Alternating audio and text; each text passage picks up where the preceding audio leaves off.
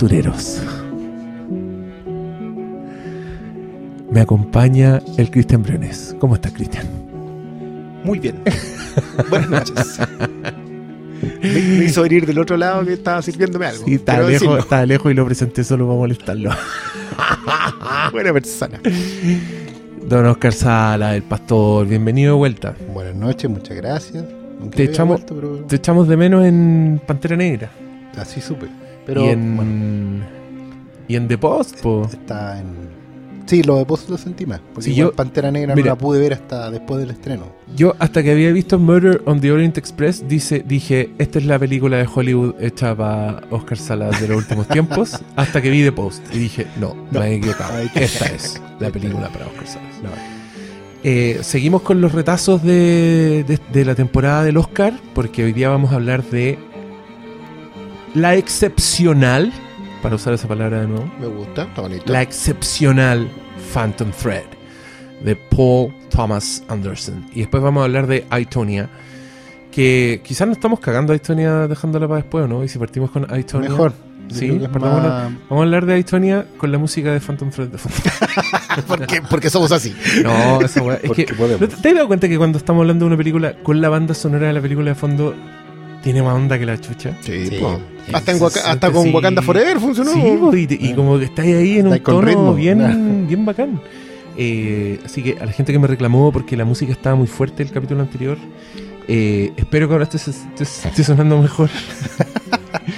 Eh, si algo ha demostrado mi ejercicio como sonista de esto es que lo que yo escucho no es un reflejo de lo que termina siendo grabado. saliendo, así claro. que eh, no me puteen tanto, por favor, ténganme paciencia. Que alguien, ustedes, ustedes tienen una pega, ¿cierto? En- ya hacen su pega y si cometen un error, va alguien a decirle, oye, te equivocaste. hiciste-". Imagínense si van 8 personas o 10 personas a decirle lo mismo todos los días. Oye, ¿te acuerdas del error que cometiste? Sí, trata de arreglarlo, porfa. ¿Ya? Como antes de retarme por algún desperfecto, vean en los comentarios y si alguien ya me retó, absténgase. Porque yo los leo, entonces... Sí, es el drama de estar expuesto. Yo, yo me acerco a un Excel y también me caen palos de dos años atrás. Puta, Yo me acerco a ¿Viste? Star Wars. ¿Viste? Sí. ¿Viste? A este podcast hay que venir a... Sí, también la he cagado. Sí. Y el, y el y Malito, bueno, él la cagó con sus opiniones. Igual, igual, pobre Pablo, siendo el. Deberías agarrar el- todas la- las secuencias en que le rinde tributos a todo nivel a um, Paul Thomas Anderson y, y pegarlas nomás, así, en una secuencia Sí, final. pues malito el fan número uno. Eh. Recuerda que él, a él, a él es a quien hubiese procedido Ni el. Claro. a tomarse el pelo. MMLSU. es una... El MMLSU. Doctor Malo nos va a odiar. Sí. Sí. pero con toda el alma. Porque en este caso, el que dijo eso fui yo. Ahora lo reconocí. Porque ahora es verdad. Esto puede demostrarle al público que yo no tengo ningún problema en confesar, repetir frases irrepetibles, porque acá somos expresivos, entonces yo voy a usar cualquier recurso para aumentar mi poder de expresividad. Y si en algún momento manifesté disponibilidad al sexo oral con el señor Paul Thomas Anderson, fue en el fondo para hablar de su cine. Pero fui yo el que lo dijo, entonces en este caso Malo se salvó. Yo, yo creo que Malo debe estar escuchando ahora, debe ser como 2019, nos debe estar escuchando como con un retraso más o menos. Si alguien le dijo, porque si no, Porque no, alguien le dijo, alguien lo arrobó, un sapo arrobador, fue como, oye, weón. El fan maletero. Hablan de ti entre el número, entre el minuto 3 y el minuto 5. Eh, te salvé. Pude haberte hueveado acá, pero yo en verdad soy súper honesto y fiel a la verdad. Y en esta no te puedo huevear, amigo Pablo. Fui yo el que dijo la frase soez. A diferencia de lo de Henry Cavill. Ese fuiste tú. Subiste un tweet diciendo aquí está el momento exacto y yo lo escuché y me produjo hasta alivio escucharlo de tus propios labios. O Así texto. que No, pues lo escuché de su propio Ah, bueno, la- la grabación, subió, subió la grabación. Como prueba de que no había dicho lo que dice en la grabación. Era, era impresionante, era para marcarlo. Pero bueno, ¿por qué empezamos a hablar del malo? No tengo- ah, yo, yo porque digo que en realidad Malo podría haber- habiendo estado acá o no Ah, estándolo, verdad, le porque- rendería el sí, mismo tributo. Sí, es verdad. Diría de fondo, Eh, Dios. Mira, yo, yo solo diría que sí, que le daría el mismo tributo, al menos a nivel metafórico. Con Henry Cavill no sé.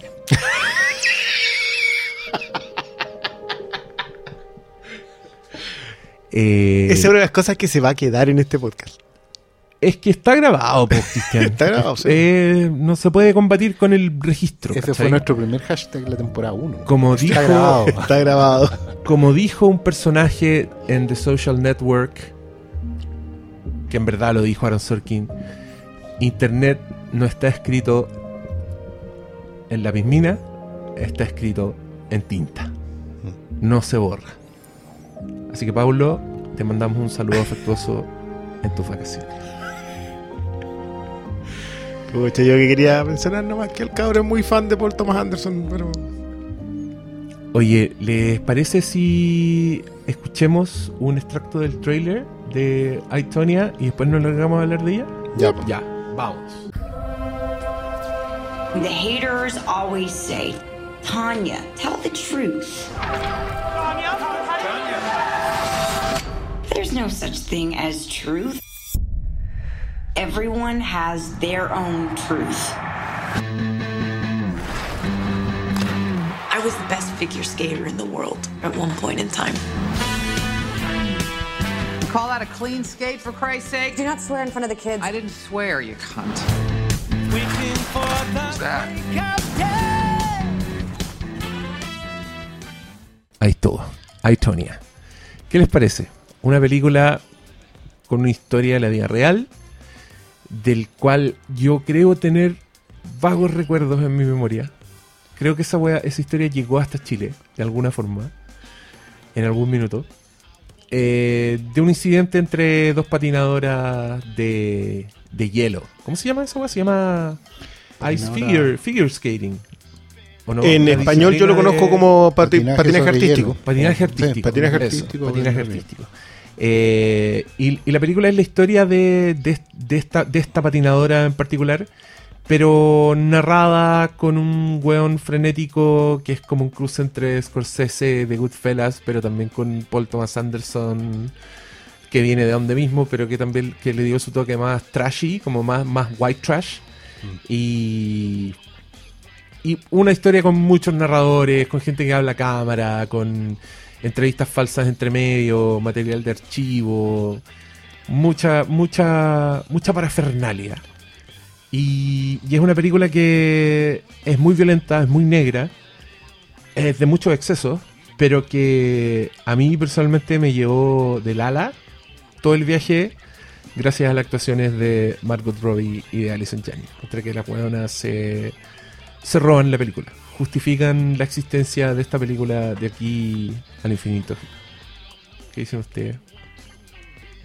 Yo de hecho me lo, primero que cerrando la película se me vino al tiro a la mente fue que esta película le quedó chica al trabajo actoral en general y en particular al esfuerzo de Margot Robbie. O sea, uno sabe que hoy en día tú puedes colocar la cara de un actor en el cuerpo de un doble, ¿cachai? O, o de un stunt eh, para, para todo tipo de escenas, digamos. Pero yo sentía que la loca de verdad aprendió a patinar y no poco. Eh, hay mucha fluidez en la secuencia. Hay mucho esfuerzo en general. Esfuerzo tanto en, en representar el deporte, en, en, en recrear un est- estados de ánimo, época. También había mucho, como estábamos diciendo en los capítulos anteriores, Oscar Clips para las nominaciones. Es, claramente una película que se construyó, se diseñó, se preparó y todo se entrenó para lograr nominaciones. Eh, pero independiente de eso, que las logre o no, eh, sí sentí que la película no estuvo, la película en general no estuvo a la altura del esfuerzo de los actores en general. Incluso hasta creo que Sebastian Stan está en esa actuación contenida, queda más chiquitito, pero frente a las otras dos monstruos, como que son las que tú mismo nombraste recién. Pero sí, siento una. Lo primero que, que fue, la primera impresión es eso. Que de verdad la loca está para otra película, para una película mucho más quizás derechamente una película de Scorsese. Siento que todo el rato la película está siendo un Scorsese wannabe, ¿cachai? Siguiendo al manual, así, muy, muy en la manera en que trata de armar el montaje, que trata de eh, como estandarizar la violencia. Es violenta a niveles Scorsese muy... Y en la manera que usa la música, la manera que, trata de ir recreando todo, ¿cachai?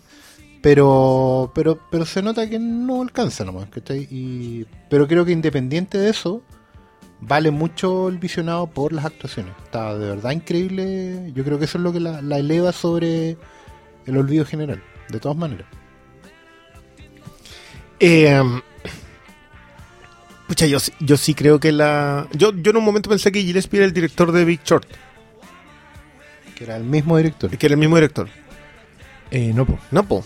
porque dije, eh, acá está el estilo, está la Margot Robbie, eh, que ya aparecía en la otra, así como haciendo este mismo rollo de la cámara. Que, bueno, que ahí era. Esto nos lo presenta Margot Robbie. Claro. Eh, pero no, siento que el... ah, mira, yo creo que eh, Aitonet tiene, fuera de las actuaciones, el mérito de igual hacer una película muy dinámica. Se te pasa muy rápido. Eh, pero de la misma forma que es el mismo pecado que, tienen otras películas que técnicamente son muy celebrables. Y es que esa técnica no responde en realidad a una visión autoral, sino única y exclusivamente un recurso muy artificial eh, para que se vea, que sea vistoso. Eh, entonces yo concuerdo, el Oscar hoy día posteaba de que, de que a Sebastián Stan le falta un director. Le falta alguien que le diga, ¿sabes qué? Tu personaje se está quedando muy escondido detrás de estas otras dos. eh, y hay que hacerle algo para que, para que pase a otra parte. Y no lo, y no lo hace. Yo te mencionaba que a mí el, el, el, entre comillas cuarto protagonista, que es este personaje que deja la escoba, el que se... El guardaespaldas terrorista. guardaespaldas, eh, contraterrorista, agente de la CIA, no sé. Eh, estaba muy bien.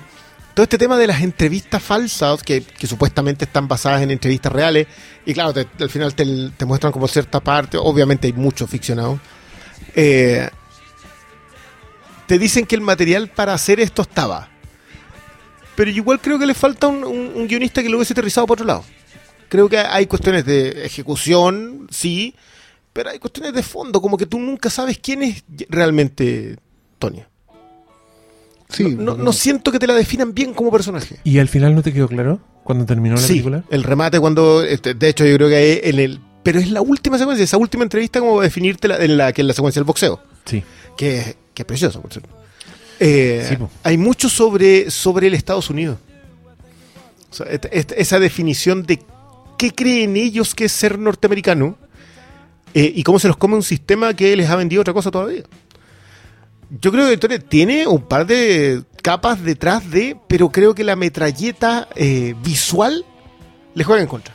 Es súper in- interesante lo que tú decís porque efectivamente es una película de dos horas que se siente quizás más corta, pero al mismo tiempo cuando la vais viendo sentís que le faltó tiempo, que le faltó quedarse en algunos momentos, que le faltó alargar alguna, algunas pausas, eh, ¿cachai? Eh, y al mismo tiempo decís, pero si la cantidad de información es, es- es increíble, la, entonces hay, claro, efectivamente hay un tema de ritmo en general. En, en- no sé si necesariamente en la historia, porque igual pensaba que por muy eh, en la choreza narrativa que tiene de ir rompiendo el la cuarta pared y, y- y- y ir haciendo un montaje, de repente mucho, mucho plano secuencia, pero siempre es como de manual de Scorsese, ¿cachai?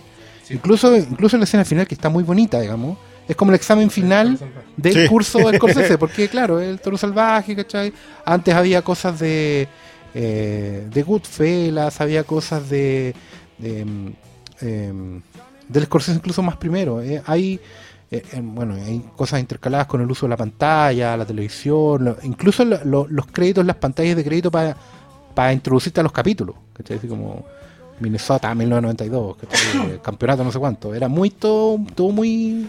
No, y algo que yo me di cuenta un día que me pegué una maratón de, de las tres películas que Scorsese ha hecho en este estilo, eh, Goodfellas, Casino y luego Wall Street, ¿Ya? eh, que el weón tiene una de sus marcas de fábrica que pasa bien colada, es como el, una irrupción de violencia ridícula. Apito como, como apito y- de nada que uno dice, pero y no. palpico. O sea, piensa Sharon Stone arrastrándose en el suelo cuando va a la casa y Robert De Niro le dice que no se puede llevar nada. Claro. ¿Cachai? Como una weá que la weá una grita. eh, piensa Goodfellas toda la secuencia de la coca. Cuando, Sí. O cuando la mina le saca una pistola, ¿cachai? Donde hay gritos, donde los weones se pegan. Piensa DiCaprio cuando se quiere ir de la casa con las cabras chicas en el lodo de Wall Street, ¿cachai? Son como Sí. unos momentos así de. Puta, un momento guayasamín de intensidad actoral y, Y siempre, humana. y siempre es a puerta, A puerta cerrada. Siempre es a puerta cerrada. Es como que en que esta película es- trataban de replicar mucho, encontré yo. Sí, Como esa, esa secuencia que solo era una sacada de chucha a Tony En la casa iban entrando, saliendo. así. y, y con vidrios rotos, ¿cachai? Y que después, pum, un corte. Y yo creo que el- yo creo que este weón no es tan maestro para salir airoso con, con este estilo. Como que Uh. le falta respirar. La weá que decís tú, o sea, por Sí. algo. en- pero encontré que lo intentaba igual. Tenía, igual tenía como los- las secuencias de silencio, la escena con la mamá, ¿cachai? Pero. Pero no es tan maestro weón. No, es, la- es como un alumno aplicado, molchino, es un del- alumno aplicado del taller C como Martin Scorsese, ¿cachai?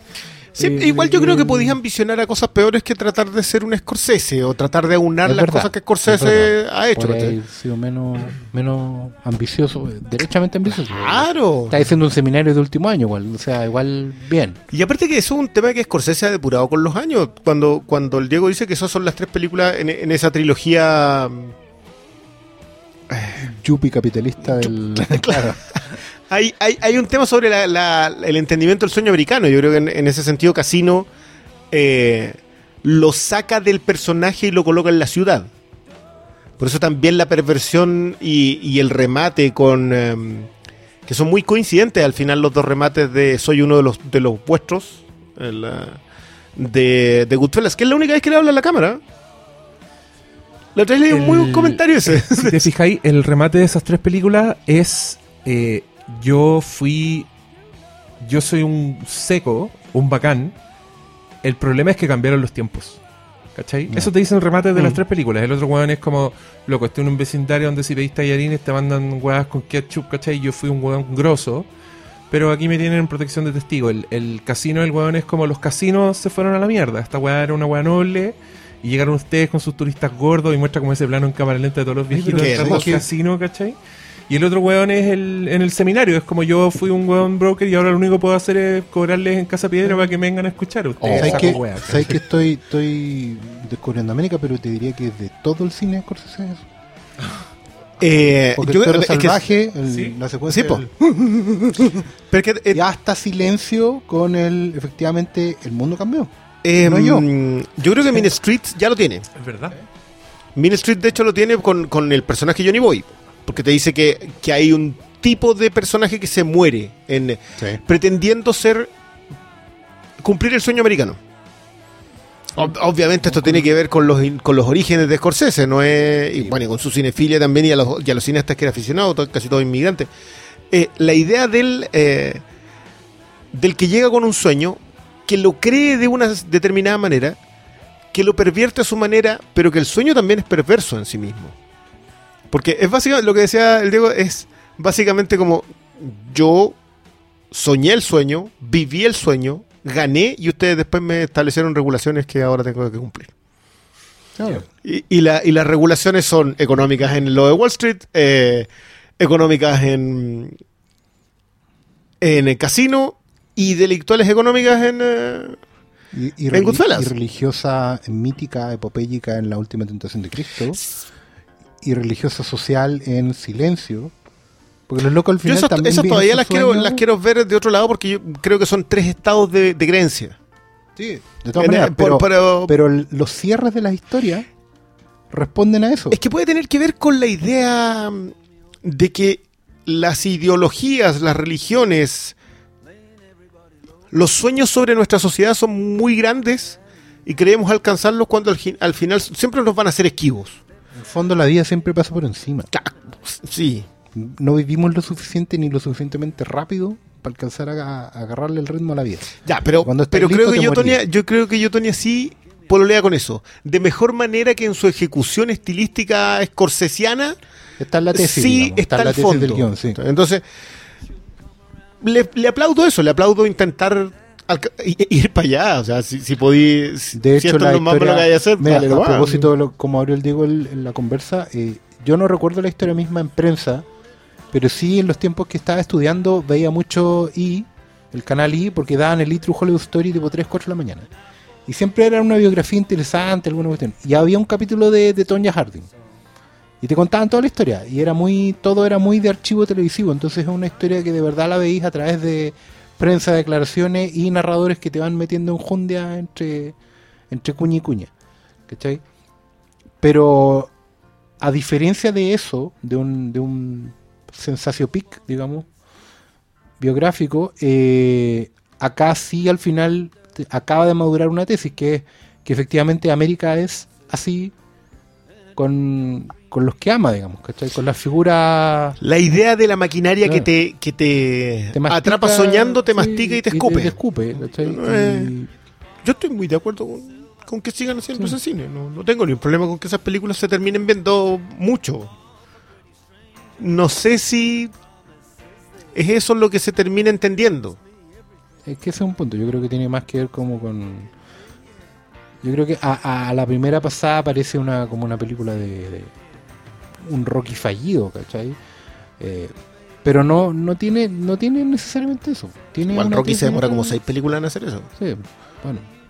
Pero sabes que la gente normalmente las ve, no ni siquiera las ve completas, las ve por pedazos.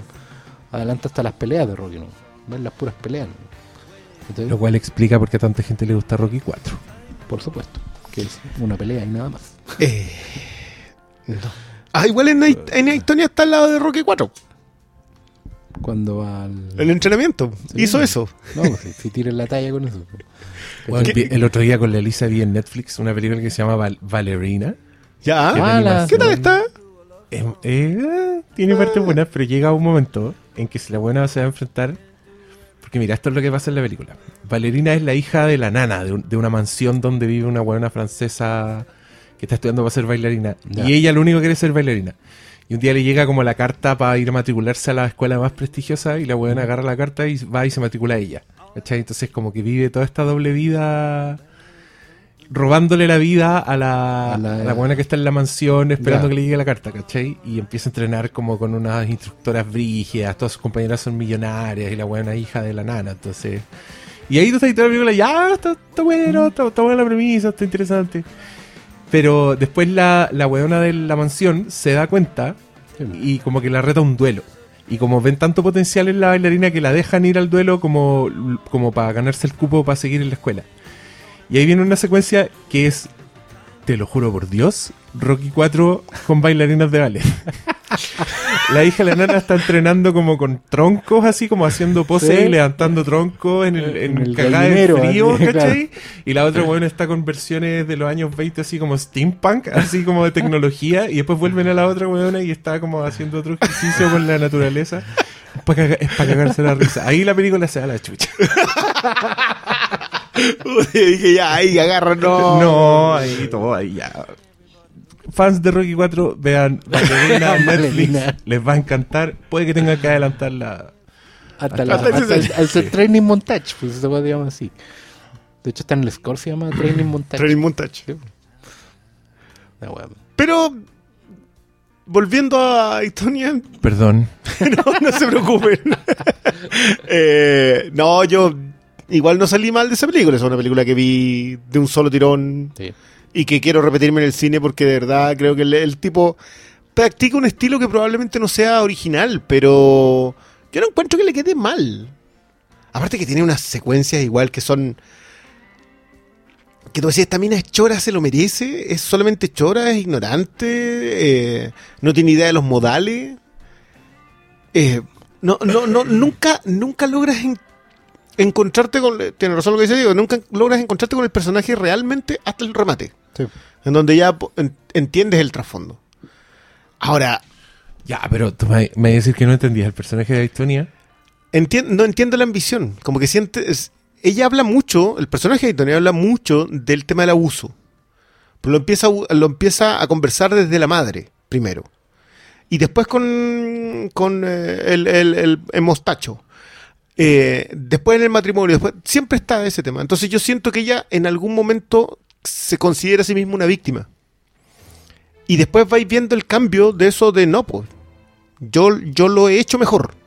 Que lo dice en, en algún momento tú sentís que, que no es cierto hasta el remate. Por lo menos a mí me pasaba eso.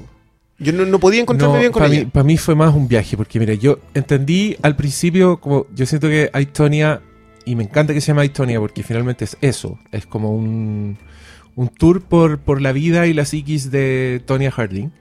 Eh, lo cual me justifica el estilo metralleta de la weá, porque, porque sí, pues weón, es Aitonia la weá. Eh, al principio cuando era niñita y la loca tiene que hacerse un abrigo de conejos para ir al colegio, eh, cuando presencia cómo la mamá lidia con la gente, una mamá que no le da nada de cariño, eso me da para entender todo lo que le pasa a Estonia durante la mitad de la película que sigue, ¿cachai? Hasta que llega un punto en que ella, ella misma te dice, lo dice a la cámara, así, dice, esto es lo único que tengo. Esto es lo único en la vida que me importa, el patinaje, ¿cachai? Y, y esa weá es una constante en toda la película. Que en algunos momentos se hace más claro, pero que después entendís por qué hace todo lo que hace y por qué es tan terrible cuando su sentencia es que no puede hacerlo nunca más, ¿cachai? En ese momento ya fue como un tercer giro del personaje en que yo dije, ya, a esta persona le quitaron todo lo que tiene, ¿cachai? Lo único que tiene, literalmente, lo dice ella. Y después te muestran esa escena culiada del ring, donde la weona está en el suelo sangrando y se para con, un- con esa sonrisa de Margot Robbie a seguir recibiendo combo. Y yo dije, ya. Vi un personaje entero, ¿cachai? Claro, Vi una que- vida entera y. A eso me refiero yo con que no te encuentras. Vas viendo el viaje nomás. Y, y en el remate decís, ya, esto es. Yo, eso, eso es lo que me pasa a mí. No, no siento, no lo veo como algo negativo no saber quién es ella. Es, es algo que me va intrigando mientras más va pasando película. Yo te juro, yo, el remate del boxeo, yo de verdad que lo encuentro brillante. Puta, pero es que yo creo que de verdad el personaje se define antes de eso. Se define Sí, cuando dice esto es lo único que yo tengo. Ah, bueno, no, es que la, cuestión en el. Ahí tú entendís el la- personaje. el, el, el remate en el estrado. Yo, yo sí, ahí está el Oscar. Clip de, de mijitas. No, no hay nada. No, el Oscar Clip es ese plano culiado en que la loca está, está tratando de sonreír con su peinado, de- con su outfit de patinadora. Y la buena no puede evitar tener un rictus psicopático, dañado, palpico, weón. Yo viendo esta película, de verdad. Ya, todos encontramos que Margot Robbie es una mujer atractiva, porque lo es. Todos hemos visto esa película y he dicho, ¡ay, qué sonrisa! Y haber quedado así como la buena grosa. Pero con esta película la buena me dejó peinado para atrás, ¿cachai? Ahora está en otro nivel la, la loca. Y cada vez que la vea en una película como Focus, que no la he visto, pero si la veo en Focus voy a sentir que la desperdiciaron, porque ni cagando en Focus hace todas las weas que puede Yo, hacer. yo creo que ella, acá ella, bueno, también es productora. Acá entendió el nivel de exigencia y lo llevó al límite. Por algo también el personaje se pasea por como se pasea, no es. No creo que sea gratuito. Yo no, No, acá, acá puso todo. Claramente puso todo. O sea, Ah, una- un año complicado para entregarlo todo. A, mí, a mí me gusta mucho cuando los artistas y especialmente los actores se entregan tanto a las weas. Es como cuando veis una wea que en verdad es un proyecto de pasión de un actor que lo escribió, que lo produjo, que estuvo años tratando de hacerlo y después lo y el weón pasa por los mil infiernos y tiene que adelgazar. Tú decís, ya, esta wea. No sé, estoy pensando en Tom Hanks, que ese weón lo único que quería era hacer eh, Castaway con Robert Zemeckis y estuvieron años como, como weón, pero ¿cómo podemos hacer para hacer una película en que yo esté cuatro años en una isla desierta y adelgace 50 kilos y me deje crecer la barba de verdad durante cuatro años, weón? Y que no te aburra como película. Y que la weá increíble. Sí, brillante. Si no- Sí, bueno. Wi- bueno, bueno, Wilson. Se podría hacer un, un artículo y recopilar ese tipo de Ay, es que ¿sabes lo Yo- yo creo que hay varias. Yo. eh, bueno, es que también tiene que ver con la historia. La historia del Star System consistía en que los eh, actores, las estrellas, se hacían amigos de guionistas. Decían, ya, yo quiero una historia. Y el guionista le decía, sabéis que te tengo esta historia. Eh, y ellos elegían, ellos producían, ellos iban donde el productor, sabéis que tengo esta película. Quiero un director para esta película. Se lo conseguían, se hacían amigos de los directores, por eso también tenían las relaciones que tenían. Eh, y eso se perdió durante el. es que cuando, cuando el Bueno, Star fines de los System se cambió al Studio System, efectivamente se perdió. Lo bueno es que hoy, hoy, en los últimos años, digamos, hay muchos actores que, entendiendo cómo funciona el Studio System, han logrado un equilibrio que no es menor. O sea, uno, nosotros ya tiramos la talla, pero realmente está al actor fulanito o menganita, y uno sabe que está en esa película porque está haciendo el sueldo para el proyecto personal. Claro. Muchos actores tienen sus propias productoras, ¿cachai? sí. Son chiquititas y todo, pero tienen su productora, entonces en cualquier momento No, y hay otros que, con... que- independiente de eso, igual tú sabés que se están exigiendo. Ya. Sí. Yo vi Red Sparrow el, eh, el lunes. Eh, y él, bueno, no me acuerdo. Bueno, vi, Red Sparrow. Y la Jennifer Lawrence vuelve a trabajar con Francis Lawrence. Claro. Y se la juega, pero. Uh, ¿La viste? Sí. Eh, sí, se tiró con todo. Yo, bueno, la comentaremos después. Yo no esperaba esa, la película que vi. Yo no esperaba. Mira, yo te lo digo sinceramente. Yo, nosotros esto lo habíamos conversado, Caleta, de que Red Sparrow. Yo vi el tráiler y dije, le acaban de robar la vida negra a Marvel. Ya. Es la Porque, misma porque esta es la historia. Esa es la historia de la bailarina, que se vuelve espía, todo. Esa es la historia de la viuda negra. Pero esto es eh, la versión Logan de la viuda negra. Luego yo no podía creer que, que se, se arriesgaran a contar una película de espías de ese calibre. Sí, Ahora. Igual, igual es súper huevona. Sí, tiene unas tonteras que te las encargo. Sobre todo, a mí no me gustan los quiebres. A mí, no, a mí me carga El que te twist. esconda el plot twist. Me carga. Pero igual, eh, Matías Cheners haciendo de Putin está brillante. Weón, yo te voy a decir una weá súper vergonzosa. Dale. Ese weón apareció en pantalla y yo dije, ah, es Putin. Tal cual. Al tiro, ese es el personaje. Y después dije, pero es mucho más joven que Putin. Dije, ah, entonces esta weá transcurre en los 80. Ah, Y la weá mostraban tele, y eran teles cuadradas, teles con poto, autos viejos, ¿cachai? Y estuve gran parte de la película pensando Pensando que era el origen de era Putin y que estaban en los 80. Y de repente empiezan a pasar weas súper modernas, así satélite y weá. Y yo dije, ah, no es Putin. Y después dije, ¿por qué pensé que es Putin? Qué estúpido, solo porque se parece a Putin. no, pero eso claramente es Putin. Es, es el mismísimo Putin. Es, Sí, que, es que- es que Putin tiene esa historia de que antes de ser el presidente Putin era un agente Sí, po. líder de la KGB. Pero no puede ser Putin, po. No, no, no, no. Pero, Spoiler. bueno, no, no puede ser Putin por distintas razones. Pero hay un tema de lo que del personaje de Jeremy Irons sobre qué es lo que hicieron con su país. Esa, esa historia eh, tiene. Esto es un bonus Flimcast. Sí, Red Sparrow. Con Estreno spoilers. Hoy, jueves primero de marzo. Está buena. Pero igual ¿Sí? está buena. Yo, yo hacía rato que no sentía. Ah, y no aparte, no, si tiene tonteras, pero oye, a ver, un thriller de espías que no viera y que estuviese así. Porque los Jason Bourne no son un thriller de espías. Así como. Así, eh, tomárselo en serio. Pero se lo toma en serio. Se lo toma en serio. Que no le Es- resulte completamente otra no, cosa. resulta- no sé. Encuentro que se lo toma demasiado en serio. Como momento en que yo decía, ya, esto es claramente estúpido, ¿por qué no nos estamos riendo? ¿Por qué no nos relajamos un poco? Si es así Sí, soltémosla, relajémoslo un poco, claro. pero bueno, yo, mi problema es el plot twist. Creo que incluso las partes que, que sentí que la película se le perdía, todavía estaba tratando de hacer algo. Pues historia de amor, weón. Esa no mamá. es. ¿Qué es la mamá? Explícame Sí, el personaje oye, de la ¿quién mamá. es, quién es ella? Porque yo de verdad la actriz Eh, la miraba y decía... Leslie Richard. No. Leslie. Sí, Leslie Richards creo que se llama. Richardson. No, no se llama Leslie Richards, se llama Joely Richards. Ya. Es la de. Era la esposa de uno de los cirujanos en Niptak. Ok. La cuñada de Liam Neeson. La cuñada de Liam Neeson. ¿Dónde? Eh, no, la cuñada de Liam Neeson. Ah, en la vida real. Era la esposa de... Ah, o sea, era la hermana de la esposa, o sea, ex esposa de Liam Neeson. También actuaba en. Joel y Richardson, efectivamente. Sí, actuaba en El Patriota. Era la esposa de Mel Gibson en esa película. Ah. Bueno, pero ese personaje, por ejemplo, a mí me, mostraba, me molestaba. Yo decía, ¿para qué te era- tienen esta tontera? Y en el momento en que sa- sabía que lo que estaban haciendo estaba mal, yo decía, ya, estás tratando de hacer algo, pero no te está resultando nomás. Pero todavía sentí el intento. Yo, oye, Francis Lawrence es un tipo que ha cometido ese error por las últimas cinco películas que tiene. Desde la primera. pues. De adelante, Constantín lo mismo le pasa. No, soy leyenda yo- lo mismo. yo no- sí. Mira, hubo- te diría que la primera mitad de Red Sparrow, bueno, yo estaba muy sorprendido y como muy, como, weá, el cuarto ¿dónde- rojo, po, la, dónde- la- la secuencia de entrenamiento de ella. ¿Dónde va a terminar esta película? Y terminó en un lugar Y bastante bueno, sí, el lugar común del, del plot twist también me molesta. Pero, pero bueno, ¿por qué empezamos a hablar de esto? Ah, del Star System. Es que yo quería contar el esto. riesgo. Hay una crítica de cine que dice que el último artista de Hollywood, como, como se le conocía, como funcionaba en el Star System, fue Tom Cruise. Porque era lo que decía que eran los buenos con la carrera más prometedora existente.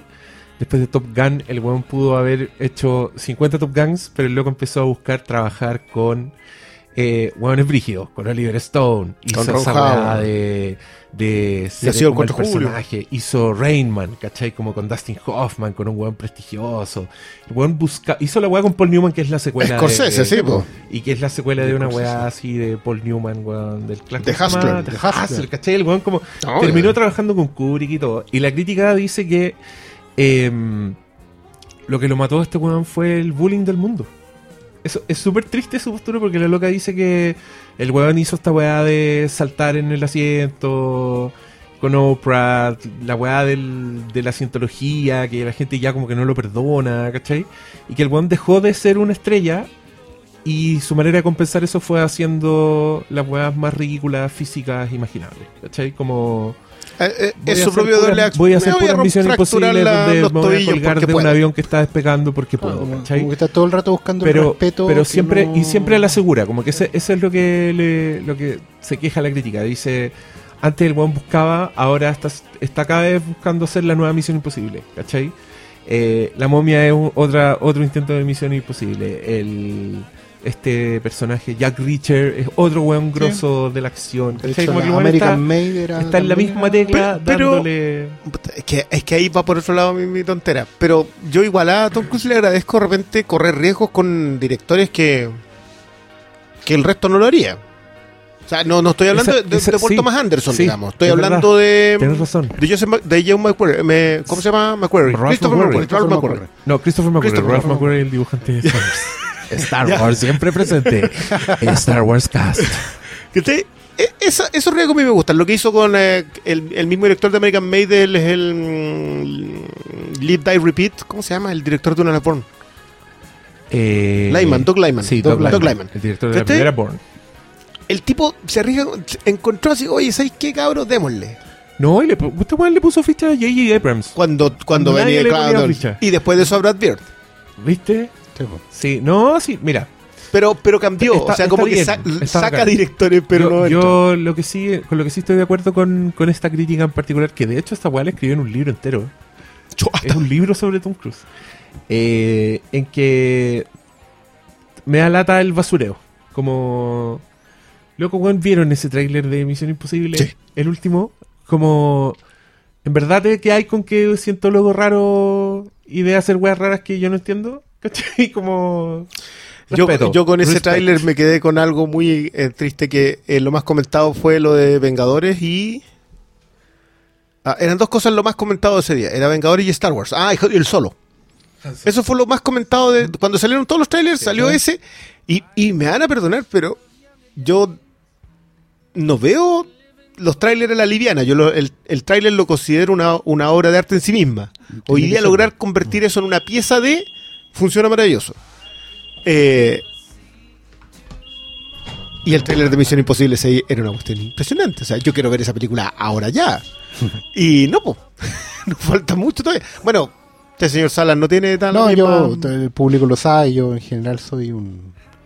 Pero, pero el tema del, del, del basureo en general igual no es una cuestión que me agrade. O sea, yo en general prefiero el, por así decirlo, el ignorarlo a basurearlo, porque encuentro que igual el, el tipo tiene... eh, tiene, un- tiene una razón para hacer lo que hace y, y también es cierto que si efectivamente se perdió en, en su mente o en la cuestión por buscar siempre el respeto de, la audiencia y toda la cuestión, convertirse en la estrella más grande del mundo y- bueno, eso no es no tiene que ver con, con su con, desde mi punto de vista su sobrevaloración, ¿cachai? Eh, al contrario, el que se esfuerce tanto para que lo valoren es una de las cosas que me molesta, pero no me no me da para basurearlo, ¿cachai? Encuentro que en general alguien que se esfuerce o que ponga lucas o que haga... Yo, lo que pasa es que el buen yo no le tengo pica, le tengo distancia, ¿cachai? No soy fan de él, en general prefiero pasar de él. Y la razón por qué no lo odio, digamos, así a fondo, es por ojo bien cerrado. ¿Cachai? O sea, para mí rescatar lo que el, el proyecto final de Kubrick, con sus lucas y con su nombre, ¿cachai? Mal que mal sigue siendo la película del, de, de Stanley Kubrick una de las más vistas, weón, en un momento en que ya Kubrick estaba olvidado completamente por la audiencia. ¿cachai? Eh, para mí esa weá es respeto, ¿cachai? Independiente que lo haya hecho con los fines que lo haya hecho. Yo al buen le agarré pica cuando para mí mató a Brian De Palma, pero probablemente Brian De Palma ya venía muriendo. ¿cachai? Yo, yo creo que. Yo creo que Brian De Palma tiene un estertor Eh, con, con Carlitos Way y sería. Claro, ¿cachai? Pero, pero yo tenía fresca Carlitos Way cuando vi la misión imposible Ah, y salí ahí trasquilado, ¿cachai? Desangrándome del cine. Pero pero es esa dualidad también de, de, de, por un lado el disrespeto y el y el respeto, ¿cachai? Pero estamos hablando, a Eh. ver, De Palma, Scorsese, Ron Howard, Oliver Stone, Paul Thomas Kubrick. Anderson, Stanley Kubrick. Sí, pues bueno. O sea, yo eso no lo puedo obviar. Ahora, yo que encuentro que buen se esfuerza demasiado, Com- No, Sí, no, no, pues, sí, yo estoy, estoy de ¿cachai? acuerdo con eso porque, porque sigue intentando ganarse un respeto que, Claro. que, que probablemente no requiere. ¿eh? No, Esa no, la no weá, sé si lo, no, lo relájese, necesita. amigo, no, no es para tanto, ¿cachai? Yo sé que eres el más bajito de toda tu generación, pero igual ya lo hiciste. Vamos a hacer una pausa porque vamos Sí. a comer.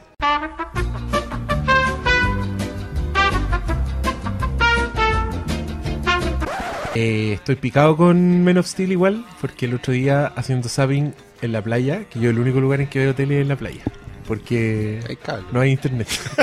Uno ve tele. Yo digo la misma. Y estaba en un, en un HBO Family, ponte tú, estaba The Guardians of Gahoo. Y vi Vol- una- volvemos a esta y vi conversación. una secuencia de vuelo en que un búho, un búho, conche tu madre, una lechuza culiada, come ratones, tiene una secuencia de vuelo gloriosa. En medio de una tormenta de relámpagos, en cámara lenta, con lluvia. Y para Superman, te fuiste en la Terence Malick, weón.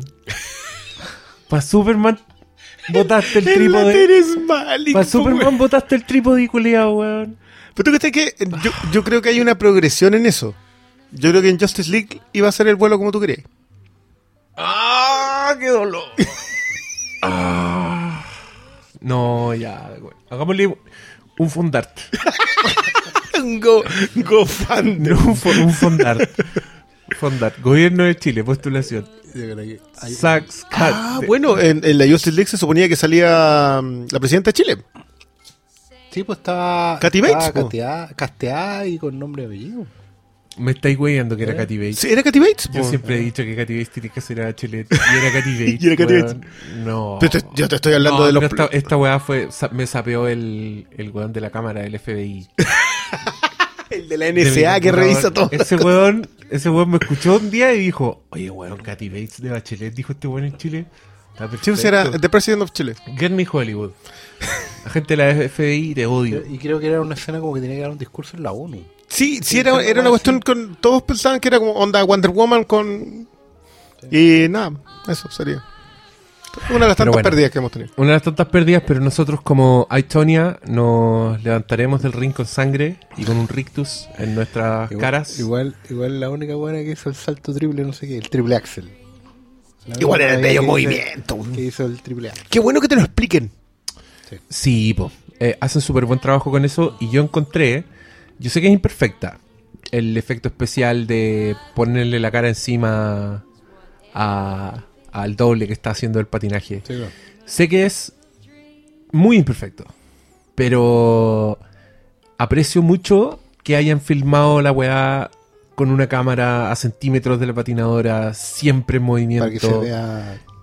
como manteniendo el punto de vista de ella, ¿cachai? Como la Sí. adrenalina, la weá, como que exacerban toda esa weá, los ruidos del cansancio. Y, y tiene que Y- ver con, con- con esa cuestión de que, que uno siempre critica cuando alguien toca piano. ¿Cachai? Eh, esa weá, no mostrar las manos. Claro. Es una weá más chanta que eso. No, o sea, Co- Gente como Chalamet lo Claro. suple aprendiendo a tocar piano. Y varios más en general, pero pero tiene que ver con, con un compromiso, ¿cachai? O sea, y, y qué bueno que la película no le haga el quite del bulto. Si, si va a ser una película de patinaje, tiene que mostrar patinaje, po, ¿cachai? O sea, ser una película de tocando piano, va a ser una película... Lo mismo en las peleas, o sea, si va a ser una película de gente peleando o de, o de guerra, bueno, muéstrame la guerra, ¿no? Pongáis a tiritar la cámara, weón, y... ¿cachai? Y hacer weas que, weón, quedar los combos fuera de fuera de cuadro, weón. No, ¿cachai? O sea, veamos lo que tenemos que ver. A mí me gusta lo que hace Michael Mann en, en Ali, en donde coloca la cámara en la en, eh, en la oreja, digamos. Como que la coloca justo en la sien de, lo- de los personajes. Eh, no sé cuántas veces se le habrá caído la cámara que coloca, pero. Porque los cornetes llegaban. ahí. Eh, Tres semanas grabando la pelea. la pelea, con suerte. Bueno, ahí tenía ahí otro que, que, que entró en el Star System y que se cayó. Will Smith. El Will Smith. Eh, pero yo, yo concuerdo contigo con que Aitonia tiene, tiene sus méritos, obviamente de actuación tiene sus méritos. Yo, yo no le tiro poca, pocas flores a Sebastian Stan. Yo creo que el, loquito podría haber rendido más todavía. Eh, y que, claro, y que peca de, de ansioso el director. El Craig Gillespie. trata de hacer algo en un lenguaje que quizás todavía no, no le alcanza. Pero aún así es una película que a- a- uno puede aplaudirla por mu- en muchos sentidos. Una de esas cuestiones. Y, y concuerdo con usted, independiente que el efecto de la cara pegoteada se vea feo. Igual el total de esa escena es muy importante eh, verla en, en- en buena pantalla. Vas a notar el efecto. Pero el resto de las cosas funciona como tal. Sí.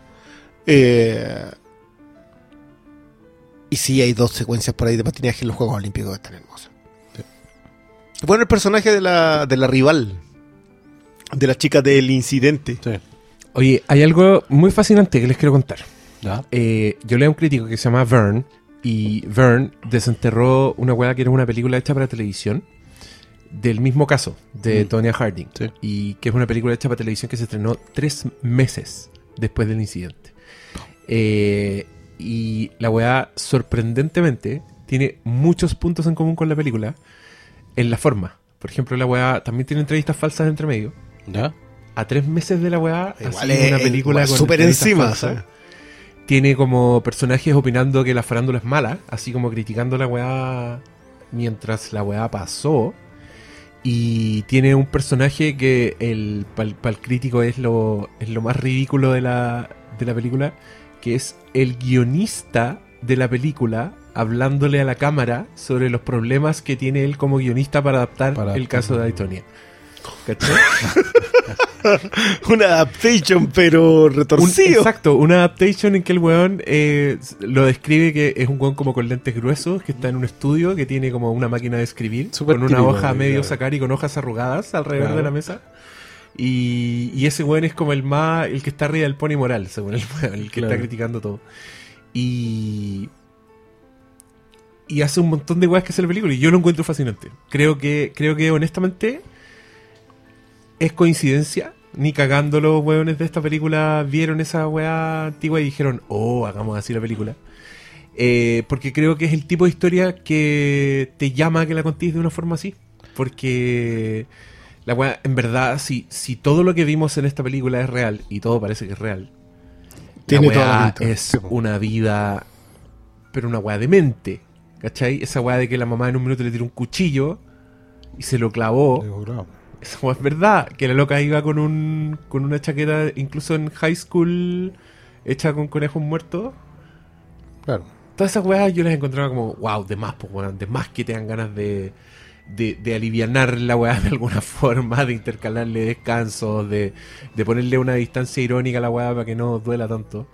Que mm, acá también yo debo decir que hay momentos en que se los sacaban demasiado. Y había momentos, no sé si les pasa a ustedes, pero yo de repente estaba viendo y venía una escena de, de sacada de chucha que igual me dejaba achacado un rato, ¿cachai? Que eran justo los momentos en que la Margot Robbie le hablaba a la cámara como para romper la tensión, Claro. creo yo. Pero igual vi cómo te sacaron la chucha. Que ahí, ahí veis donde, 45 donde, donde. Scorsese habría aguantado. Sí, Habría aguantado la cámara ahí con pulso de, de hielo, weón. Estos buenos no, estos buenos tratan Sí. de. Pero sabes que hay, de hecho, es. eh, efectivamente es posible que haya una manera de contar esta historia, porque efectivamente es una historia de esas que se vio por la tele. O sea, la gente la siguió por la tele todo el rato. El tema de la cobertura de prensa afuera, que te das cuenta que igual es una weá muy, muy 90, muy Simpson. En las primeras temporadas de los Simpsons, siempre que pasaba algo, te llega la turba afuera, la puerta, sí. la turba en la puerta, los periodistas, así como tal cuestión. Pero, por ejemplo, en el guion se nota, porque están en la película, pero no están bien enfocados, no están bien destacados. Hay dos momentos que no, no son menores. Uno que es que la película abre diciendo que está basada en las entrevistas. Y, en- y En dice de entrevistas, inmediato sí. que las entrevistas no son. No, no hay posibilidad de que sean ciertas. Claro, es una weá así, como que parte, muy- pero- y, y con eso te pone al tiro en modo TV, ¿cachai? Como una weá de, su palabra contra la nuestra. Pero al final hay una secuencia que es la última de Sebastian Stan que, que pudo haber sido notable, weón. Porque el weón dice, un día me levanté y se habían ido. Se acabó. ¿Cachai? Yo un día me levanto y todos los periodistas se fueron. Y bueno, y el buen está diciendo eso y los periodistas todavía no se habían ido. Es, es muy raro esa weá. Pero en la tele, que está a su derecha, están hablando de O.J. Simpson. Che, pues, en la noche en que se escapa. Claro, y es como que pasamos de aquí para allá. Y América está siempre Masticando masticando, y en esa parada. ¿Cachai? Así como después de este viene otro, y después va a venir otro, va a venir otro. Esa weá te la dejan ahí a la pasada. Yo, hubiera sido un tremendo momento. Imagínate lo que hubiera hecho Scorsese con esa weá. ¿Cachai? Michael Mann. Esa capacidad que tienen Claro. como para, para colocarte a personaje El mismo Spielberg. en, en, en la historia norteamericana. Te hubiera puesto así como, y te das cuenta, como, mira, esta era la lógica todo el rato, ¿cachai? Porque no, yo fue como, bueno, pero, pero claro, sí. Y de hecho, después la, la misma Tonya Harding, el personaje lo dice un poco como que, y después todos ustedes empezaron a abusar de mí, todos. Todos, todos. Y en fondo está apuntando a nosotros, a los que están, la vimos por la tele.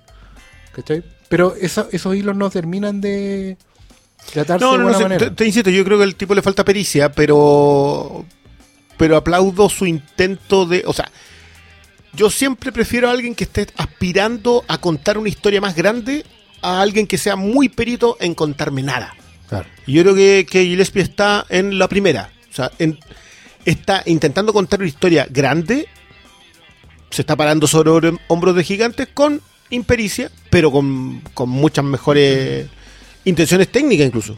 Ese weón hizo Lars and the Real Girl Sí, antes Sí. y también hizo el remake de Fright Night. Claro, y el Eh, año- Dispara el chiquillo. Y el año pasado hizo, una- hizo esa película de Disney que es como la película seria de Disney del año, que es la de la plataforma de los petrol, no, la de los, no es la plataforma petrolera, de un Chris Pine, Chris, eh, Dile, la de la tormenta. Sí. ¿Qué es tormenta perfecta? es totalmente Disney? perfecto chano. sí. Bueno, bueno. ¿En serio? ¿Es de él esa Me acuerdo de haber visto el tráiler en IMAX y haber dicho, uh, no tengo ni una ganas de ver esa. Claro, como, ¿por qué hacen esto, amigos? Bueno, hay que completar la cuota del año. ¿qué puede ser? Sí, como la reina de, de Catway, Sí, pues. que es la responsabilidad social empresarial de Disney del año. Lupita Nyong'o como la, la ajedrecista africana. Película vista en cinco salas por 10 personas. Pero lo No, hicieron. no lo hicieron. lo hicieron. No pueden decir nada. Pero, buena historia, igual. Bueno, yo, citando a Paulsen, Raya para la Suma, para mí me parece una película más que mirable en el cine. Y No- no- Margot Robbie, weón, qué, Pucha, ojalá que no, le, no se queme. qué monumento. Sí, lo que, lo que hablábamos de que Jennifer Lawrence, que, que, que ella se quemó, que ya la odian, ¿cachai? Que ya da lo mismo, porque lo bueno es que la chiquilla ya ganó todos los Oscars que tenía que ganar, ya fue lo que tenía que ser y ahora ya su muerte será poco velada. Yo creo que yo creo que no hay nadie que vea a Estonia y diga después no estoy listo con Margot Robbie. No, por el Nadie. contrario. nada. por el contrario. De hecho, yo sí, estaba, yo estaba al igual en. Winter's Bond, digamos. Quiero más, ¿cachai? O sea, si, si puede hacer todo esto, de hecho tiene varias secuencias en que pasa de la risa, el llanto, a la angustia. De Igual, hecho, igual cuando- es, es bonita la escena con el bate, ¿eh? que le veis con el bate ensangrentado y te Ah, decís, ah, mira, Sí, sí se puede hacer una película de Harley Quinn que funcione. claro. No, pero ponte tú la secuencia con el cordón cuando sale y no puede. No, sí, No puede, No, sí, sí. eh, eh, ella, la, la- esta es una. ¿Sabéis que Ese es el problema. Está Frances McDormand, eh, en mi corazoncito está Sally Hawkins, pero la Margot Robbie en realidad da un, par- un papel a la altura. No, no es una nominación gratuita para ser un personaje real. Sí. Es verdad. Puta, y a propósito de actuaciones mediocres y de ambiciones, Pararse sobre hombros del gigante y esas cosas. Phantom Thread, la nueva película de PTA, Paul Thomas Anderson. Andersons.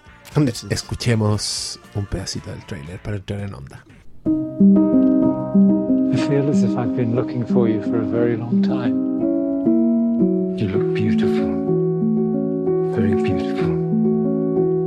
I have things I want to do. Things I simply cannot do without you. Reynolds has made my dreams come true, and I have given him what he desires most in return. Every piece of me.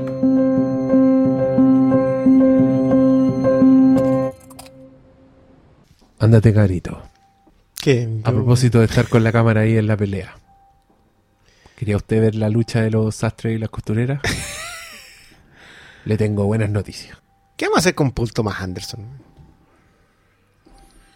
Yo espero que todavía no vuelva a su planeta, se quede un ratito más con nosotros, haga un par de dos o tres películas más y después vuelva a la tranquilo. madre y, y sea eterno. Yo creo que es una gran definición de Paul Thomas Anderson. Es un alienígena hoy día. Sí, es ¿A un, es género en sí mismo. Esto es, bueno, yo lo decía, desde el minuto de, de- de 0001 hasta el último negro de los créditos, eh, Paul Thomas Anderson. No es. Sí, mi problema es que ¿qué hacemos con un director que es tan único en un mundo cinematográfico en donde o todos quieren ser una sola cosa? Yo, yo no veo a Paul Thomas Anderson buscando el éxito sigue siendo un artista puro. El tipo busca hacer una obra de arte. Como, como resulte en el éxito o no, y, lo, y pasa con The Master y pasa con Inherit Vice, el tipo está persiguiendo algo. Eh, que yo creo que esta está mejor que esas dos. No quiero, no quiero desmerecer a ninguna de las otras, creo que son muy buenas películas, concentrándome solamente en el- los últimos trabajos, la última década. ¿Cuántas películas ha hecho en realidad en los últimos 10 años? There Will Be Blood desde el 2008, Vamos a, Siete. vamos a 2007. buscarle- O sea, ya una, en, en la última década ha hecho esas tres películas. Estudiante en práctica, por favor. Sí. Necesitamos un nombre para el estudiante en práctica. Vamos a postular eso. A ver, un hashtag en cuenta. Pero es un Si alien. alguien quiere venir al Filmcast y ser básicamente nuestro secretario, así que nosotros digamos un nombre y él, pum, tenga la información a mano, así, pa, en un segundo, escríbanos y. y seamos amigos. Sigámonos en. y nos seguimos en Twitter. Dije, ¿y cómo, qué, qué le vamos a pedir a esta gente? ¿Cómo vamos a hacer tan cara de raja? no, no me hagan caso. Si usted quiere hacer eso, gracias, pero, Pero no, no, somos tan- queremos abusar de nada. no somos tan desgraciados. La, la carrera de Paul Thomas Anderson está cumpliendo 20 años en largometraje. Porque de hecho. Boogie ¿Hard Night- Date o Boogie Nights? Hard Eight del 96, Boogie Night del 97. 20 ¿Eh? años. 20 años. Yo, mira, ¿sabéis qué me pasa con Paul Thomas Anderson? Yo creo que el weón me, me quedó grande. The Master me encantó. Todavía no puedo entender por qué. Y todavía no me atrevo a verla de nuevo. Inherent Vice fue un viaje muy confuso para mí. Como si yo mismo estuviera drogado como su protagonista. Confundido con náuseas. Pero nunca, viendo esas películas, dejé de sentir, estoy viendo una película hecha por un maestro. Esa weá me pasó con sus dos últimas películas. El resto, de ahí para atrás, las amo todas, pero con No, locura. ahí hay Son amor. unas weas que tú veís. Es amor de juventud esa otra. Es que, weón, podéis ver 10 minutos de película y, y no lo podéis creer. Esa Sí. weá de Heart 8, que el loco basurea un poco. Sí, no le gusta tanto al estudio le cambiaron, le cambiaron cosas, le hicieron ponerle otro nombre. Esa weá originalmente se llamaba Sidney, que es el nombre del, del personaje de- del viejito ese, ¿cómo se llama? Philip. No es Philip Seymour Hoffman, es. Otro nombre que igual, no, nadie se acuerda. Philip Baker Hall. Eso. Nombre muy Ah, parecido. sí. Philip Eh, que también actúa en Magnolia y en Boogie Nights. Ese. Eh, y esa película yo la encuentro preciosa, weón. Es una película de Paul Thomas Anderson con tres personajes donde Samuel Jackson es uno de ellos. o sea, el weón hace su primera película como con 21 años y dirige a Samuel L. Jackson, Philip Seymour Hoffman, Philip Baker Hall. Y la buena Patron. Y la, y, y la weá le queda así de hermosa. O sea, loco, esa segunda película no va a ser menos que esto. Y fue Boogie Nights. Reco- Y su tercera película eso- fue Magnolia. Sí, tercera película. Tenía 28 años el weón cuando hizo esa película. Recordémosle a la gente, es Hard Eight del 96, Boogie Nights 97, Magnolia 99. Y ahí empieza a tomarse ahí pausa. hay, claro, Ahí empezó a hacer la Kubrick. Está haciendo cosas, videos musicales para Apple. Y de ahí viene con Punch Drunk Love. Una, una puta que quiero esa película yo. Una de mis películas ¿Cachai? favoritas de todos los tiempos. 2002. Y con Adam Sandler. Después de eso se No, salta perdón, hasta el con, 2007. eh, Adam Adam Sandler. Sandler. Adam Siempre me, Sandler. me confunden a mí esos dos, pero. Después de eso salta hasta el 2007 con There Will Be Blood. Bueno, y ahí, ahí. y ahí dejó la ya, zorra. ahí, sí, pero- cortémosla. Y después hasta el 2012 con The Master. Sí, pues sí, se empezó a hacer la. Kubrick. Se empezó a demorar más. Ahí me perdió. Ahí yo creo que el weón está demasiado grande para mí. Entonces, admiro sus películas, pero no, la, no las logro absorber como absorbo las otras, ¿cachai? Entonces, igual para mí, esto lo quiero decir, es un alivio ver Phantom Thread porque en Phantom Thread Acá pudiste. estoy, estoy contigo, Paul. Yo, vamos, yo tengo, yo vamos tengo por una este camino. tesis para eso y creo que. Mira, para mí Paul Thomas Anderson es un género en sí mismo. No es un director que haga eh, misterio, crimen, suspenso, ¿cachai? No, no, no es- o, director que tenga un, nicho más o menos donde se siente cómodo. Ponte tú Nolan o Fincher o mismo Aronofsky. No es un director que pareciera, perdón, tener una tesis detrás de toda su obra. Parece que todas fueran momentos muy únicos.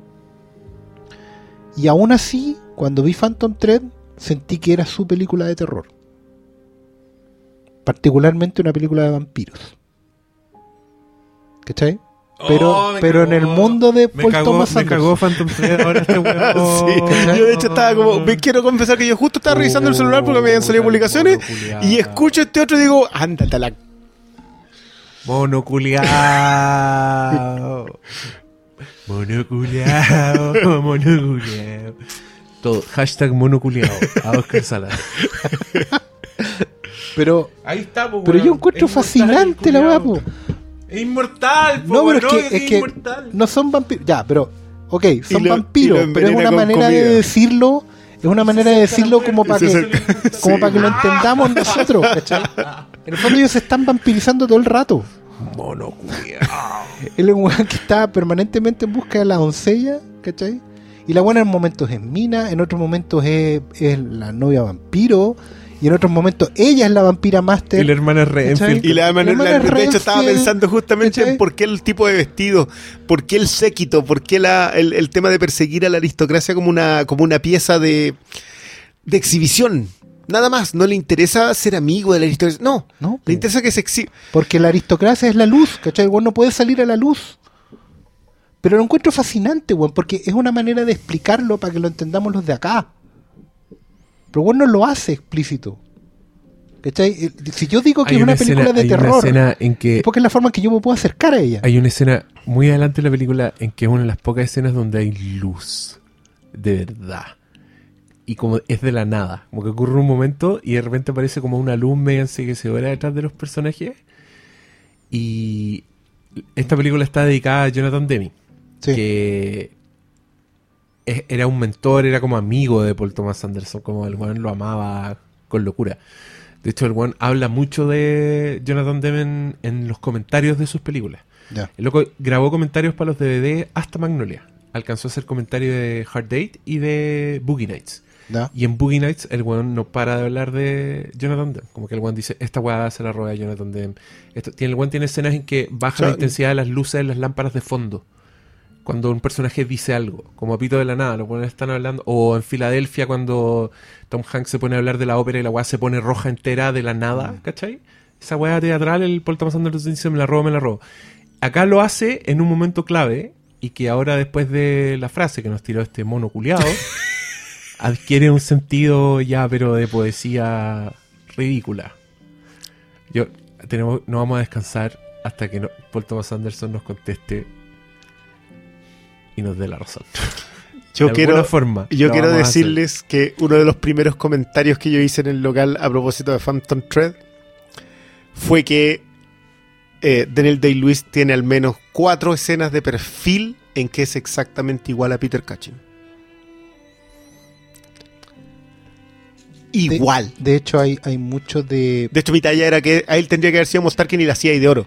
Es que lo que pasa es que hay una weá, bueno, hay una intención de escoger mostrar esa Inglaterra. De hecho, me encantan las secuencias en auto. Sí. Encuentro que son tan fuera de la onda del resto del cine y es como modernismo en los años 20, así como esa- eso- esas tendencias meas dada de futuristas, weón, de, de un momentos de arte que duraron dos años, pero que era todo así bólido, todo velocidad y era tan tan atemporal y tan y tan como pegarse un jale de la época, ¿cachai? Que ellos es como es, era como un ride que se pegaban, ¿cachai? Y los dos lo disfrutaban de una manera tan tan bizarra, weón, tan tan tan extrema. Había alguien en Twitter hoy día que decía que que esta película en realidad no le parecía enferma como otras de Paul Thomas Anderson.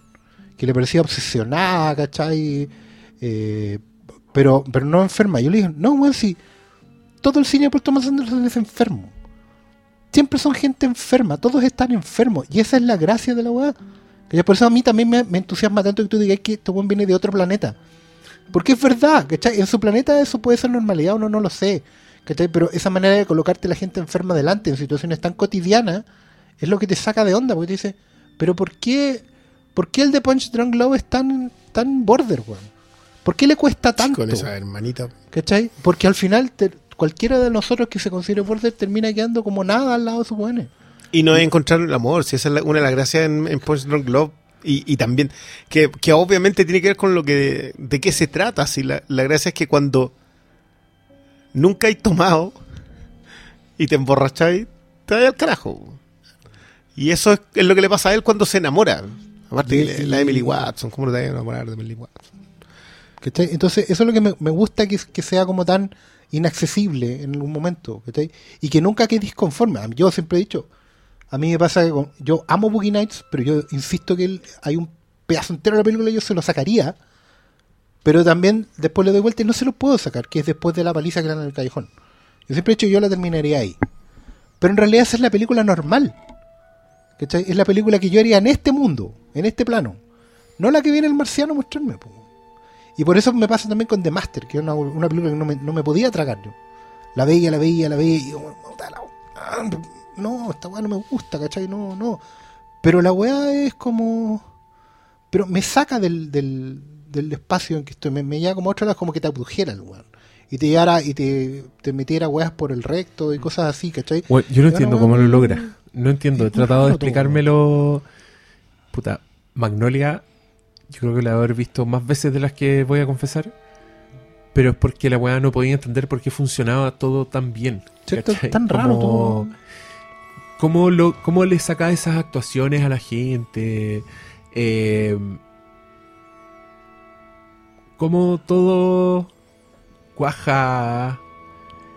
Es rarísimo. Y el weón es como tan parejo, como que agarra cualquiera y. Y le saca una actuación. Bueno, Mark Wahlberg. Mark Sí, Wahlberg. Le había po. sacado una actuación a Mark Wahlberg. El ejemplo más heavy de todo. Yo sabéis que cuando en los tiempos en que estamos hablando, yo, yo sé que esto les puede parecer impresionante. Antes los DVD venían con las escenas y tú podías programar en tu DVD el orden de las escenas.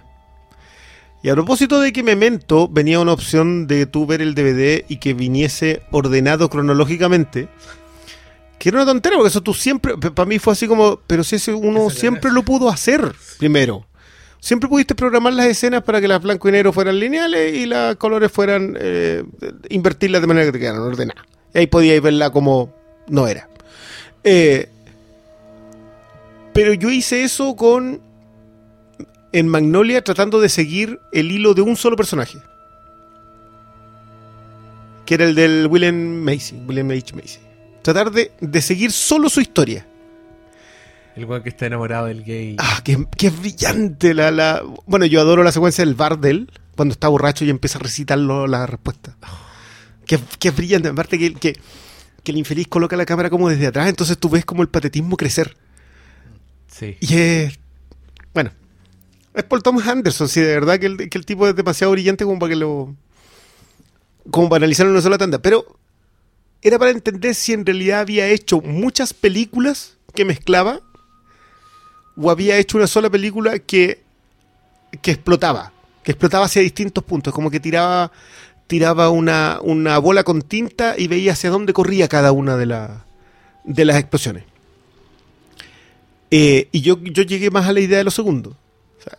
En realidad, Magnolia, que es una película coral, lo que le hace es seguir cada una de esas líneas de otra manera, no la sigue de forma lineal, la sigue de forma inversa.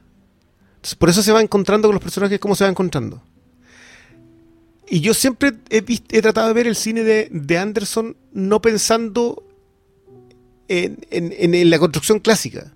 Por eso cuando vi Phantom Thread yo dije, pero ¿qué, qué pasó? Como que salí y dije, ya, ¿qué, qué fue, qué fue esto? ¿Por qué, ¿Por qué es tan clásica? Y porque puede. O sea, Estamos hablando de un tipo que si, que si quiere homenajear a Vértigo, a Rebeca, eh, y hacerlo a través de un personaje que tiene más...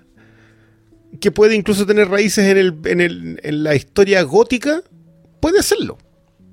Porque tiene el talento para hacerlo. Es que es el punto. Es raro porque pareciera que homenajea, como ponte tú, puede ser el caso de Spielberg en The Post, que uno sabe que está ocupando referentes porque son importantes para él para construir esa historia. O sea, la iluminación en la Corte Suprema The Post es una película de los años 40, de los años 50. Es Capra. ¿cachai? Bueno, Claro, Spielberg siempre sí, es Capra, pero... bueno, pero, pero particularmente evidente la weá, ¿cachai? Es metalenguaje de la, de la misma cinefilia, por así decirlo. Pero da la impresión de que en Thomas Anderson no fuera necesariamente homenaje, sino que weón, conoce los arquetipos y los coloca ahí porque los tiene que colocar. De hecho, esta película también, por ejemplo, tiene muchos paralelos con una weá que es todo lo contrario, que es la cumbre escarlata. ¿Cachai? En que hay una loca que llega a, a, a, digamos, a romper un, un statu quo que tienen establecido dos hermanos. ¿Cachai? Una relación que en principio es triangular y después obsesiva, ¿cachai? Y eso es un arquetipo del gótico. Entonces yo lo veía y, y claro, y ella llega a vivir a esta mansión donde está encerrada, digamos, donde las reglas son distintas, hay cosas, hay códigos que no puede romper. Es la estructura de un relato gótico del siglo XVIII. ¿cachai? Pero Paul Thomas Anderson no lo quiere hacer evidente. En ese sentido, es la antípoda del toro. Y es muy interesante que estén compitiendo por mejor director Mm. por eso mismo. Porque en Del Toro la, el- el- la, la referencia es abierta, ¿cachai? Es, explícita. Yo creo que Thomas Anderson ni siquiera es, referencia. O necesita la historia, necesita eso- esos moldes, por así decirlo, y los utiliza, como, como está ahí armando un vestido y el vestido va con hombreras porque tiene que tener hombreras, o el corte acá, la sobretela aquí, allá. No es porque el buen esté planificando el vestido así, sino que el vestido se lo pide. Yo creo que en este caso la historia le pide que funcione así. Y bueno, en general en toda la historia. po. Yo creo que es muy bueno el referente del toro y, so- y es muy bueno con Shape of Water. Porque yo creo que lo que hace del toro es perseguir esos códigos. O sea, él va en búsqueda abierta de, de tener esos códigos presentes. Claro, una asociación con la memoria, con que Eh, no se olviden, que no eh, se pierdan. Del amor. Hay, hay cinefilia en, la- en la filmografía del toro y, es- y específicamente en la forma del agua. En cambio, Paul Thomas Anderson aspira a ellas. Él quiere contar historias en ese nivel. Por eso, a nivel de guion, aspira a, una- a un relato gótico y a nivel eh, narrativo, tú puedes emparentarlo con gente como Hitchcock. Sí, po. De hecho, de hecho, sus películas podrían haber sido hechas hace 60 años. Claro, o David Lean. Pero es Paul Thomas Anderson. En la atención al detalle, en la obsesión con el encuadre, en, en, este, en ese recurso fantástico de colocarte al, al- al personaje englobándote la escena de manera que tú veas la reacción de él y con eso enterarte del entorno. Eh, tiene su firma, tiene su, tiene su estampa aspirando al otro. A diferencia del toro que siempre. Yo no, no me atrevería a decir que del toro, del toro imita. Yo creo que ama tanto que se pierde en ese romance. En cambio, Paul Thomas Anderson lo es. Claro. Y, y eso es lo que lo hace también más difícil y menos digerible porque no alcanza. Pues la cinefilia tiene la gran gracia de que es un análisis a posteriori. Sí. Esta Seguimos consumiendo y consumimos y consumimos y mientras más revisamos hacia atrás, eh, pero no te pierdes el te pierdes el romance, que es lo que es Paul Thomas Anderson. Paul Thomas Anderson es un gran director, no está buscando serlo. E incluso creo que debería creerse más el cuento. Ahora el punto es que no sé si se lo financian. Pero a mí igual me gusta vivir en un mundo donde este weón sigue haciendo películas al nivel que las hace, ¿cachai? alguien está ganando plata. No sé quién. Pero para alguien es rentable. Porque el weón le siguen dando lucas. De alguna forma debe ser rentable. Yo creo que ya en debe mecen- comprar prestigio. En a esta no altura sé. ya. Pero por, favor, no pares. No. No, no pares. Y me encanta que. Está como el cine, porque cuando tú el weón eh, habla de, de películas. Es muy pop. Cuando habla de películas, ¿cachai? Como que sus referentes son súper de cultura pop. Eh, el loco le tira flores a Terminator 2, ¿cachai? El weón es como. tú- el loco habla y tú decís, weón, yo, yo podría ser amigo de este weón. Y después veía una película y decís, yo no podría ser amigo de este weón. De hecho, es un genio. es cuático porque ¿de, dónde- de dónde podéis construir este, a este Paul Thomas Anderson? Tú revisáis su, su filmografía está al principio llena de videos musicales. Jonathan Demme era un director que también que venía del, del, del videoclip, ¿cachai? Trabaja con Johnny Greenwood, que es un músico de Radiohead, ¿cachai? Entonces, Le hace videoclips a le Radiohead. hace videoclips a Radiohead. Entonces es una weá como que son gente transversal, ¿cachai? Y en ese sentido eh, uno dice, bueno, eh, pero ¿por qué hace este tipo de películas tan, tan herméticas, tan... Yo no, no considero que sea malo decir que son inaccesibles, porque considero que son complejas, que tenéis que entrar a ellas con triple juego de llaves girándolo al mismo tiempo, weón. Una combinación 3-2-3, una weá así, ¿cachai? Eh, y son películas que requieren esfuerzo, weón. Eh, a mí, yo no, no voy a mentir que me costó no cabecear 4 o 5 veces en Phantom Thread, ¿cachai?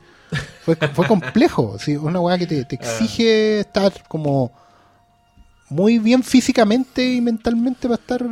Yo estaba hipnotizado, ¿Cachai? perdón. Yo, Claro. yo, no, yo no podía parar.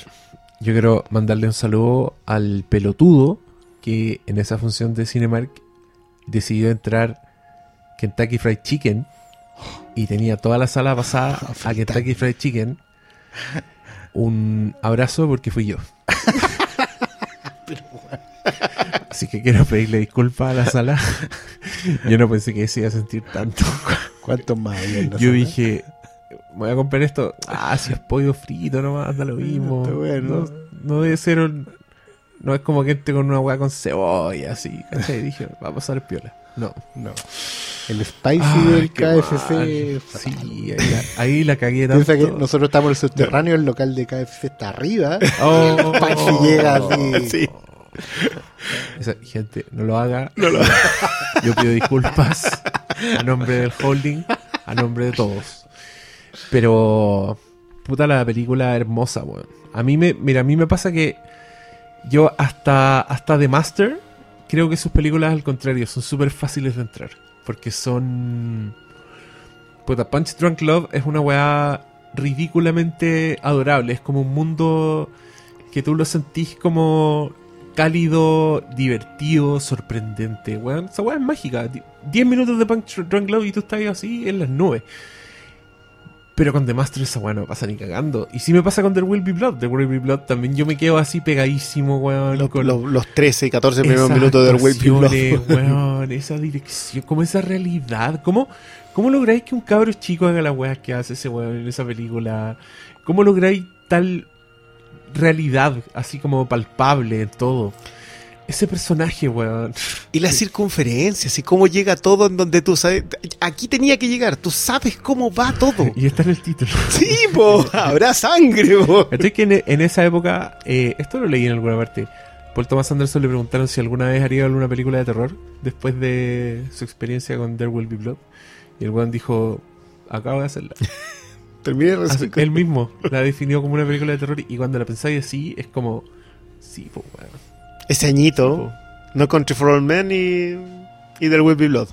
Ahí nomás. Ahí, pup, eh, tomen. Ahí Tomen, tienen dos jueguen. refundaciones del género. Jueguen. Que les vaya muy bien, yo, yo tengo que hacer. Pero así con la cosa. Lo otro bueno es que eh, cómo va eh, haciéndose de, de actores que, lo, que entienden el método.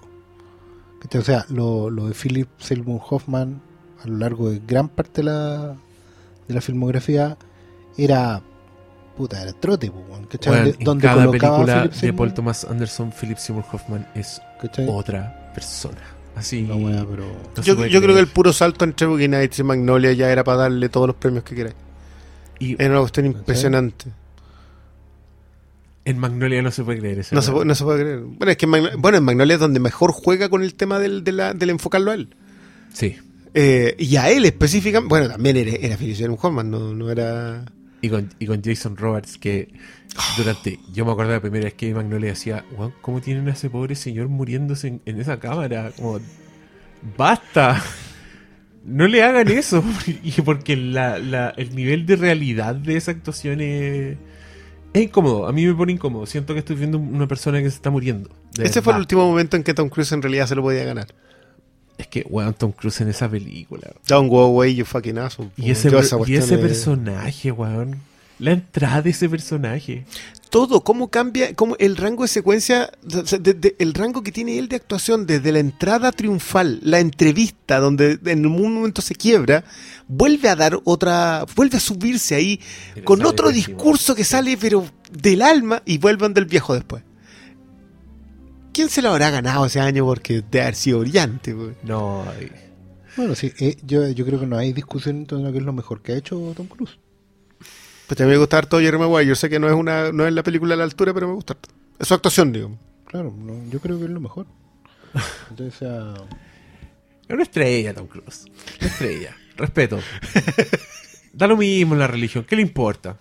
A usted, ¿quién le, pre- le pregunta quién reza, en qué cree? No, entonces, ¿para qué? Yo, yo justo, justo lo que estamos escuchando de fondo quiero también así, Eh. hablemos de la música. Puta.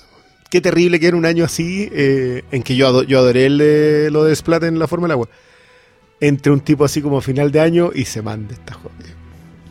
O sea, terrible es porque ya hay hecho un tremendo trabajo y, y te sale alguien. ¿Tú viste que Hans Zimmer lo considera el mejor compositor eh, de la actualidad? ¿A Johnny Greenwood? Wow. Sí. Pero hay distancias siderales entre los dos. Yo no. Shake. Eh, es que yo no voy a creerlo mientras veía la película. Te juro que yo que ya como cinco minutos dije, ¿está usando piezas clásicas? No está usando piezas clásicas. Y avanzaba la película y dije, está utilizando tonos más chicos para las costuras. Está utilizando tonos más grandes para cuando todo se vuelve un drama brillante. Eh, y suena clásica en un momento cu- cuando inicia el romance. Yo encuentro que el- cómo enfoca el romance en el tienes sed, en el esa mujer no se merece tu vestido, detalles chiquititos que, que- lo van haciendo crecer, yo, lo siento, y, lo sentí a través de la música, lo sentía también a través de la foto, eh, y la sonrisa de Daniel Day-Lewis, que no sabéis cómo llegaba esa cara.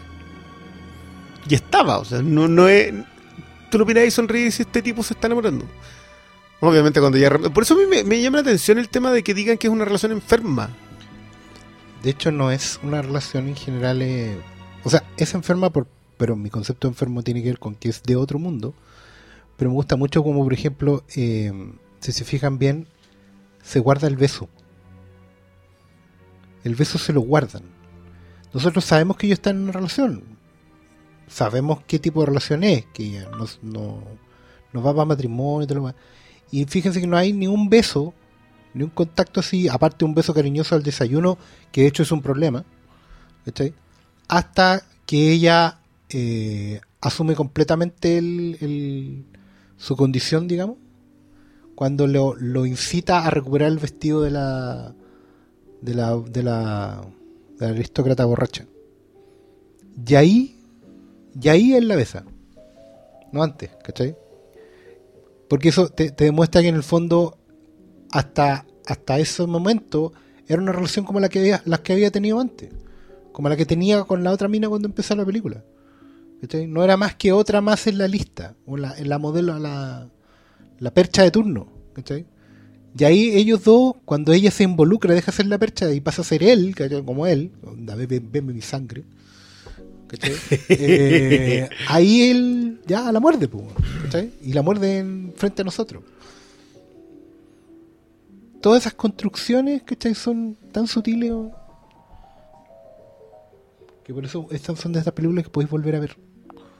Y ni siquiera tenéis que volver a ver entera, o sea, podéis agarrarla en cualquier parte. Oye, yo quiero acá tirarle la oreja a la gente que está viendo esta película en su computador.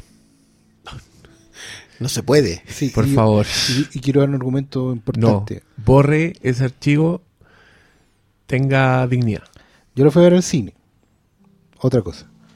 La quise repasar para este programa en el archivo que está disponible, que es el DVD screener que reparten para las nominaciones. Y se ve como un BCD.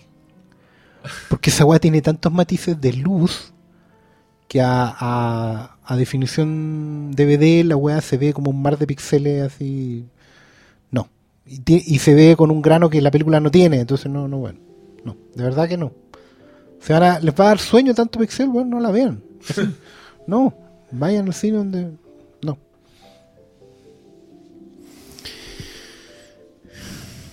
Yo, yo, yo, yo ya no lidio con esas cosas.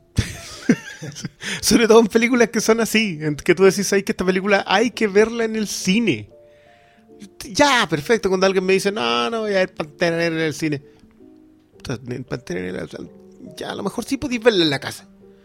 Independiente que la, ojo, que la foto de Pantera Negra es de la misma chica de Madbound. Así que probablemente sí deberías verla en el cine.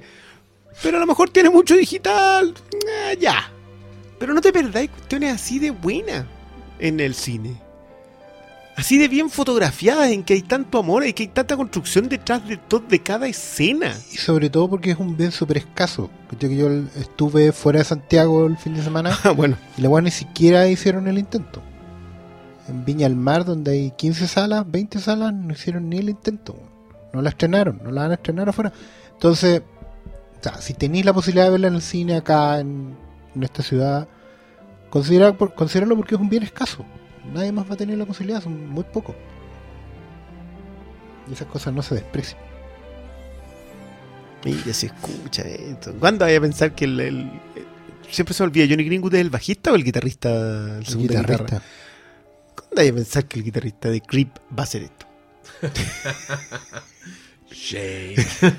O sea, mírale la cara weón. Si tú lo miras y usted, sí, usted hace música de película, salga de acá. Salga Salga, de aquí, vagabundo. Maldito hippie. Fuera. Pero soy el director de la orquesta. Claro. No, Dirige la orquesta al señor Johnny Greenwood. Sáquenle ese vagabundo de ahí. Vagabundo. No sé. Yo, ¿sabéis qué? Hay un momento en donde empezáis a sentir que hay directores que te empiezan a pasar como por encima. Yo empatizo caleta con gente donde yo puedo decir, ya, de acá viene, esto aprendió, le gusta esto, eh, se alimenta de esto otro, construye esto. Tú lo sabes. No lo sabes, no lo sé con Anderson. Tengo como generación espontánea. Claro, como que de repente ¡puf! aparece el director de Magnolia, y aparece el director de Perro Sangriento, aparece el director de Haunted Thread. ¿En qué momento? ¿De dónde viene? ¿Cómo está haciendo estas cosas? ¿Cuáles son sus influencias? ¿Y, y quién lo entrevista en la mm, en el Directors Guild, en el podcast? Ryan Johnson. Pero huevo. No, la conversa es súper amena y tú decís, ya vale. Y ojo que Ryan Johnson hace las preguntas precisas. El tipo se, se nota también que tienen otra relación. Pero esta generación es pop y tú decís, ya vale, yo puedo verlos conversando al Gary Edwards, hablando de cine con Ryan Johnson o, o, o a Nolan entrevistando a Edgar Wright y tú decís, ya, perfecto, ellos tienen puntos en común, son Mateo, analizan el cine norteamericano, bla, perfecto. ¿De qué habláis con Paul Thomas Anderson? ¿A quién le coloca que tenéis que colocarle a Peter. Bogdanovich al ¿Sabes frente a hablar? Qui- Quizá ahí está el secreto de la weá. Vamos a, vamos a volver con el viejo y querido taladro. En los fines de los 80, principios de los 90 en realidad, cuando, cuando nació Vértigo, como sello. Brione eleva la mirada. Por supuesto, yo acá, acá me pongo serio. Vértigo era un sello de cómic para que, para que se hicieran historias más adultas, más cosas más fuera del, del tema de los superhéroes en Estados Unidos. Y al final tuve que los aut- autores más importantes de, de Vértigo, bueno, no tanto Alan Moore porque él está más fuera del, Él era el abuelo. Claro. Pero gente como Grant Morrison, ¿cachai? O Peter Milligan. Tú los veías y veías, leías sus cómics, weas tan sesudas, tan intrincadas, tan complejas. Y después los veías y hablabas con ellos y eran unos ñoños cualquiera, weón. ¿Cachai? Quizás un poco menos, menos eh, vírgenes que los demás, ¿cachai? En cuanto a, la parada frente a la vida, pero tú empezabas a, oírlos hablar y en cinco minutos eran buenos cualquiera que veían las mismas cosas que tú, lo, adoraban a Superman, a Batman, y, de hecho muchos terminaban ha- haciendo el cruce, ¿cachai? Eh, también escribiendo historias de, de- de lo más convencional de todo. Entonces, quizás hay, hay una, una necesidad también de entender que son Paul Thomas Anderson un buen muy pop, como tú dijiste, Diego, un buen muy normal, ¿cachai? Pero que a la hora de expresarse lo hace de esta manera, ¿cachai? Sí, yo, no, yo- yo no tengo no- problema con eso. Claro. Yo, esto hablábamos a propósito de Peter Milligan, que escribía Noche Oscura, Ciudad Oscura y que después Claro. se hacía Chai de Schengen. Claro, o no, extático, no- una o- buena así más- Claro, que no tenían nada que. claro, o, o que se metía a hacer X-Men y que te salían unos X-Men que son imposibles de meter en ningún género. Claro, Eh, ya. Yo puedo verlo. Yo entiendo que el tipo consumió eh, 2000 AD, que está ahí, y que, y que sé de dónde. claro. Pero no sé de dónde viene Paul Thomas Anderson. Yo no sé de dónde viene su cine. O sea, sí puedo decir que veo las referencias a Vértigo en la idea de construir a tu mujer eh, de la que te enamoraste en un flachazo, que todavía no sabes quién es, todo el rollo con la mm, con la el complejo de Edipo. Vale, puedo verlo, pero no ver, no sé de dónde viene esa construcción. Claro. Yo no sé de dónde viene la idea de, ¿sabes qué? Yo quiero entender, yo quiero que tú me hagas sentir al resto lo, que, lo que tu personaje siente. Y eso no lo quiero ver en una actuación simplemente. Yo no quiero que solamente te lo lleves tú actuando. Quiero yo también poder transmitirlo como director. Y te cambió una cámara donde antes no lo ve. ¿De dónde viene eso? ¿Cuáles son los, los recursos que lo alimentan?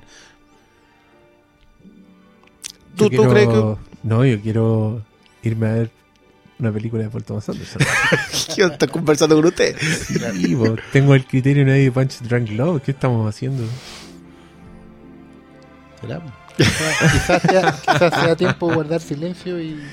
ir a la No, cabros, de verdad, Paul Thomas Anderson es una weá que no se puede creer. Yo, de verdad, si buscan para atrás y ven su primera película, ven Boogie Nights, ven Magnolia, puta. Aunque la hayan visto en NBS, estoy seguro que la deben tener ahí botadita. Seguro que no ha sido reciente el- la experiencia, pero vuelvan, porque yo vi Magnolia hace poco y me fue la chucha. Bueno, tú que que decía que él que le cortaba 20 minutos.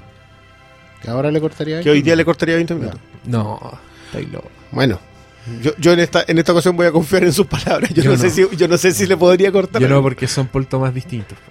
Sí, Porque po. Paul Thomas Anderson pasan tres años y el weón ya es otro, es otro ser, como que evolucionó a otro paso. Extrañamente ¿Cachai? no dice lo mismo de Petróleo Sangriento a la que yo sí le, le hubiese pegado una tijereteada por ahí en un viaje. ¿En serio? Sí. Es que, ¿sabéis qué? Yo creo que las películas de Paul Thomas Anderson para mí son como. trascienden ese tipo de, de comentarios. Para mí, ¿cachai? Como. Esa weá se la puede aplicar a cualquier película. Acá siento. Veo esta weá y. y mi alma me dice. Este weón sabe lo que está haciendo. Sí. Esa escena es, así de larga por algo. Por algo. Por algo. Entonces no. No puedo, no puedo hablar de ellas como, ah, sí, aquí está. Lo que decís tú, no sé dónde ponerlo. No-. Sí, es, que, es que se pierde. Por eso lo- mi primera pregunta en este podcast fue: ¿qué hacemos con Paul Thomas Anderson? ¿Dónde lo colocamos? ¿Dónde lo clasificamos? ¿Dónde clasificamos un tipo que se, de la nada se, no es de la nada? Phantom Thread igual ya su buen trabajo, un buen tiempo trabajando, pero se saca este cine. Una cuestión que tú perfectamente podéis colocar con cualquier película clásica. Clásicas de esas que con las que dais clase. Sí, sí. No, de hecho la podía haber... Así como Petróleo Sangriento lo podía haber hecho en los años 30. ¿cachai? Quizás con menos recursos narrativos, pero con la misma esencia. Esa es la weá, es como que el buen agarrar películas que no sé si existieron, pero es como una, una suerte de idea y le da una forma con los recursos que tiene hoy. Este, este es como Planetary, que, son las, Claro. esas cosas escondidas que existieron pero no existieron. Claro, exactamente, es, como, es lo mismo, es como que agarrar la idea, no es que voy a hacer un remake de Rebeca, no, sino que voy a agarrar la idea que tenían estos buenos de construir La persecución, la es que mujer, eso es lo que ¿cachai? o de o de crear la relación, aspira a eso. claro, Aspira a contar las historias con ese, a ese nivel. No aspira a hacer eso. no, No, no, no, no persigue el código. Aspira al fondo. Entonces, por eso yo encuentro súper bueno que, que, sea en una película sobre. Da, da para tanta analogía el tema de la, de la costura en esta pasada. Como que justo daba para, para escribir todo en, en clave de costura. que el hilo lo sabe dónde colocar, que sabe dónde colocar el punto perfecto del lujo y el encaje. Tú puedes hacer todas las metáforas que queráis para analizar esta película y te queda grande igual. Sí. Entonces, Ah, eh, ojo porque- que, que para mí es súper complicado. que Yo siempre leo esta cuestión sobre la War Season. La War Season es. Tú llegas a noviembre con tus películas favoritas del año y entre la última semana de noviembre y la tercera semana de enero tenéis 20. que cambiar el listado completo porque viste 20 películas que son todas extraordinarias. Para mí es peor porque Phantom Thread la vine a ver así como la tercera semana de febrero. Claro. Y se mete así. Es inevitable de decir, ¿sabéis qué? Probablemente este debiera ser el mejor director del año. Independiente que su película no tenga todos los otros méritos técnicos que sí a una del toro. Porque acá hay una. Este es un artista más grande. Claro. Ahora, lo que, lo que decíamos de, de Gudañino que elegía a Phantom Thread y Paul Thomas Anderson elegía a Gudañino. Y los dos se la dedican a, a- a gente que se nos fue. Uno a Jonathan Demme y el otro a Bill Paxton. No tenía idea que, el, que el, el otro día leía lo de. Que Gudañino era gran amigo de Bill Ah, Paxton. sí, yo también lo leí y me sorprendí. Sí, ¿cierto? Como que uno no ve a Bill Paxton amigo de esta gente. o no lo veía. Como que deberíamos repensar ciertas categorizaciones que hacemos, parece. de- Como que ahora están todos más cerca, weón. Como que no. Claro. Ya no es como la fiesta de los prepis con los nerds y mujeres acá, hombres allá. ¿Pero tú leías lo que, hacía- lo que hacía Indie, IndieWire que le preguntaba a los directores top del año ¿Ah? sus películas favoritas? Ah. Y era muy bueno porque de repente aparecían unas cuestiones así como, ¿qué hace? ¿Qué hace? Tranquilo, como que no, no te venía. El pero- perro bombero. Lo, lo que, lo que yo leí es que Guadagnino dijo que su película favorita era Phantom Thread y después Paul Thomas Anderson en un foro en Reddit dijo que su película favorita era Call Me By Your Name. Claro. Y ahí uno decía, Y acá hay Mars. Los helios del cine. La weá. Este weón es un helio, sí. pero sí. Este weón está casado con Maya Rudolph. Sí. Tienen hijos. Son como una familia feliz. Y te apuesto ¿Qué que sale y van a? Disneylandia. Eso, weón es, eso es como el No, equivalente, o sea, del- es ¿sabes como qué? lo De equivalente del Obama del Es universo. que a eso iba con, lo, con lo- la analogía del taladro antes, que como que yo me imagino a Paul Thomas en la casa viendo así eh, Gumball. ¿Cachai? No así como leyendo weas complejas, Sí. no, weón viendo Gumball, así cagada la risa, weón, de- y después... Pero, pero ese weón es capaz de agarrar un episodio de Gumball y sacar una idea y armarte una película. Yo el otro día no leí, por ahí, adaptación de Gumball. leí por ahí ¿sí? un titular que el weón quería hacer una película familiar ahora porque está cansado que su hijo... No sus películas. pueden ver sus películas. Sí, Y la última vez que yo escuché eso fue cuando George Miller decidió hacer las películas de Babe. Así Claro. que Así que estoy esperanzado. yo así. estoy bastante ansioso de esa película, aunque aparezca como ratoncitos culiados o whatever, esa weá va a ser una obra maestra, loco. Vamos preparándonos. ¿Qué, Eh, qué va a poder hacer? Podría hacer tantas weas, weón, y dejarnos así peinados para atrás. Se puede sacar un estudio Ghibli si se quiere y no. De hecho, yo, yo a él lo encuentro muy similar a esa sensibilidad. a la de Ghibli. una de- de- wea- persigue, persigue gigantes Mm. eh, con una técnica súper depurada y súper propia. Pero sigue persiguiendo gigantes. Mm. No se queda, No se queda la cosa poca. no, no se queda en que, en que ejecuta ex- extraordinariamente. Claro. Persigue, persigue temas más grandes que, que lo que le cabe en la pantalla. Yo igual creo que Phantom Thread tiene una cuestión de que tú podís agarrar picota y chuzo y poner. Y quizás al- por eso mismo que saca tan buenas actuaciones y puede actuar con, con lo que estaba diciendo yo antes, que, que al final termina repitiéndose los casts, porque en general es gente que con la que estableció una relación de confianza. ¿Cachai? Y lo de ya Daniel Day-Lewis ahora es particularmente eficiente ¿cachai? en la manera en que los dos buenos se terminan sacando jugo. Porque Day-Lewis está transformado en pantalla y, bueno, y el otro lo encuadra de una manera increíble. Pero también tenéis el caso de, de filmar gente casi anónima, casi anónima, como la, la protagonista, la no me acuerdo su nombre, por eso mismo. Alma. Claro, la, Sí. la actriz que se Alma, y tú la veí y la loca está filmada como que fuera, tuviera 30 años de carrera y 5 Oscar encima. Es Igual una presencia en pantalla así, pero Yo tengo la Oh. duda con Daniel de Luis. Daniel de Luis tiene tres con Sheridan y después no ha repetido hasta ahora. como con un director con el que haga Sí. más de una. Porque con Scorsese hizo, hizo Pandilla de Nueva York. Nueva Con York, Spielberg hizo Lincoln. O sea, y claro. con- hizo, con- hizo Nine con. eh, ¿Quién era el director de Nine? Rob Marshall. puede ser. Que nunca supe por qué hizo Nine. Pero, pero claro, hizo las tres con Sheridan, unas maravillas. Por cierto, yo, yo soy de los grandes defensores de Boxer. Cuando, cuando quieran. Eh.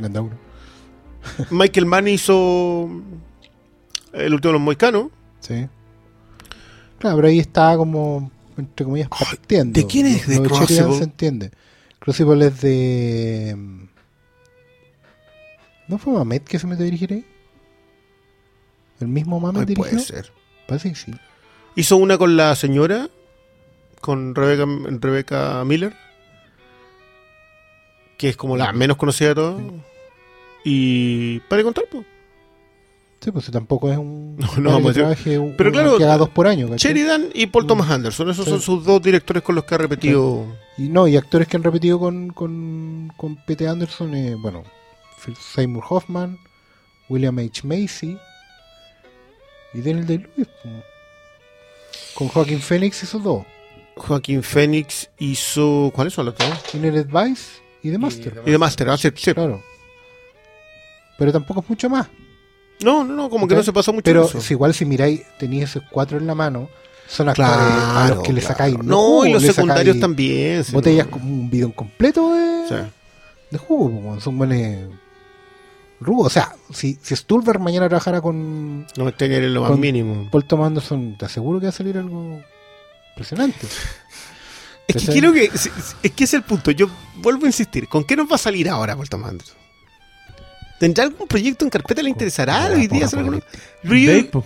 Claro. Babe quiere hacer una película para niños. Pues, Es que en serio, yo creo que está igual que, que del de Luis. Pero ponte tú, es que, ¿sabes que en ese sentido, como una película para niños, uno puede imaginarse el tiro que Thomas Anderson podría hacer con una weá como Espartaco y el sol bajo el mar? Una weá que te saca completamente de onda, pero que termina siendo súper eh, súper entrañable, juvenil, todo lo que queráis. O sea, una weá así como. Porque puede, ¿cachai? No, no va a ser una adaptación típica. No creo que agarre una novela y diga, voy a hacer la adaptación de la novela. ¿Cachai? No va a ser un, un Dr. Seuss o. Es como, es como su un, doctor, Wes, un. Dr. Seuss le vendría hermoso.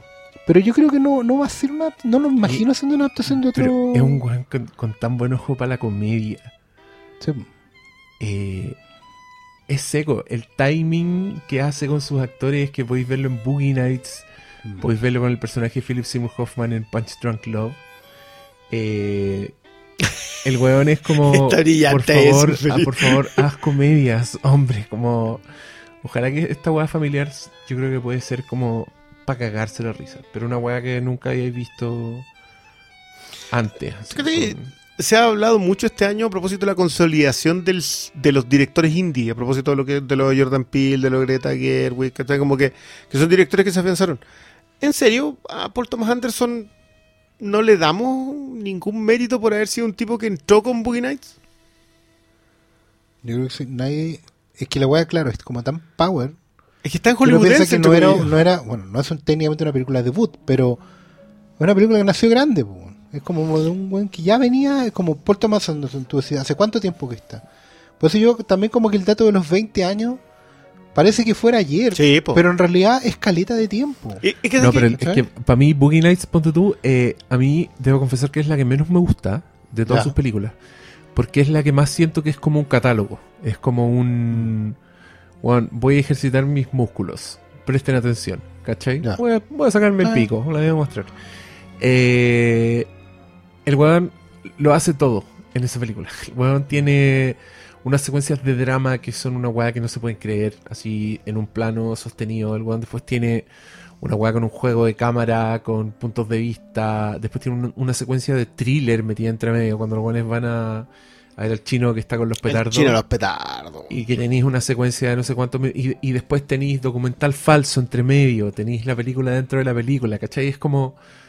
Es, para mí es demasiado virtuosismo. Siento que es un weón que está así pegándose un solo de Yo creo que no 45 minutos. ¿cachai? Pero ¿no te pasa como, como que sentís que Paul Anderson, Paul Thomas Anderson, no nació maduro? O sea, como que empieza su cine y lo que tú decís de, de Boogie Nights Tiene todas esas cosas. ¿Qué hago? ¿Qué hago mejor? Y lanza todo eso, lo ensaya y dice, ¿sabes qué? Esto me resulta mejor. Y Magnolia es inmediatamente después, Y en donde, ya, en, en donde ya el ensayo, que es Nights, Sí. le permite llegar a esto otro. Entonces se encuentra sí. con sí mismo al tiro.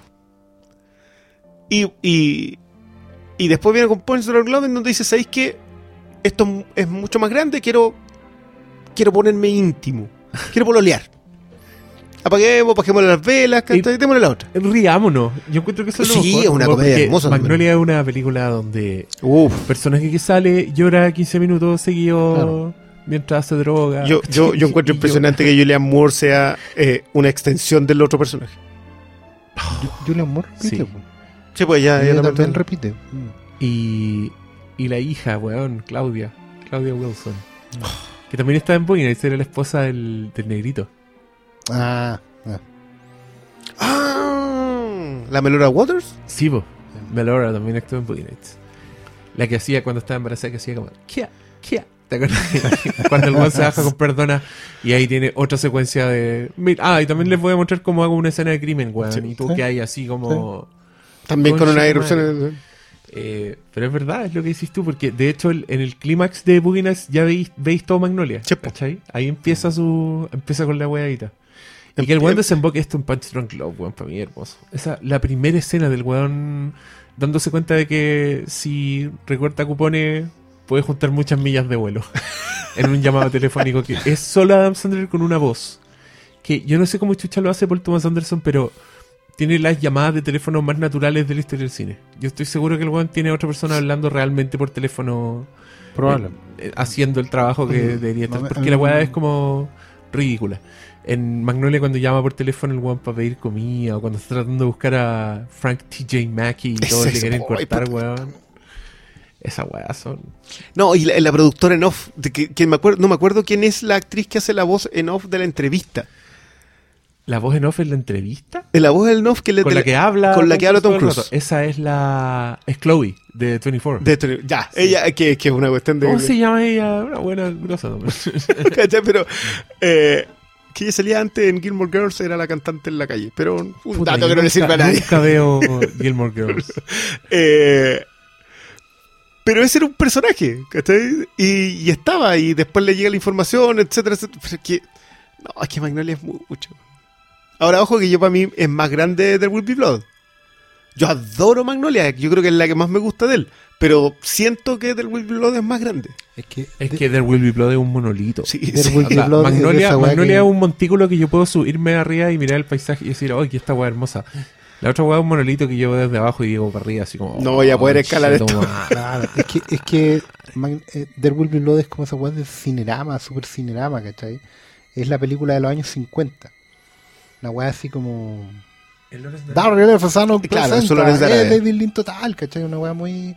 Así como Punch Drunk Love es más Bill Wilder, ¿cachai?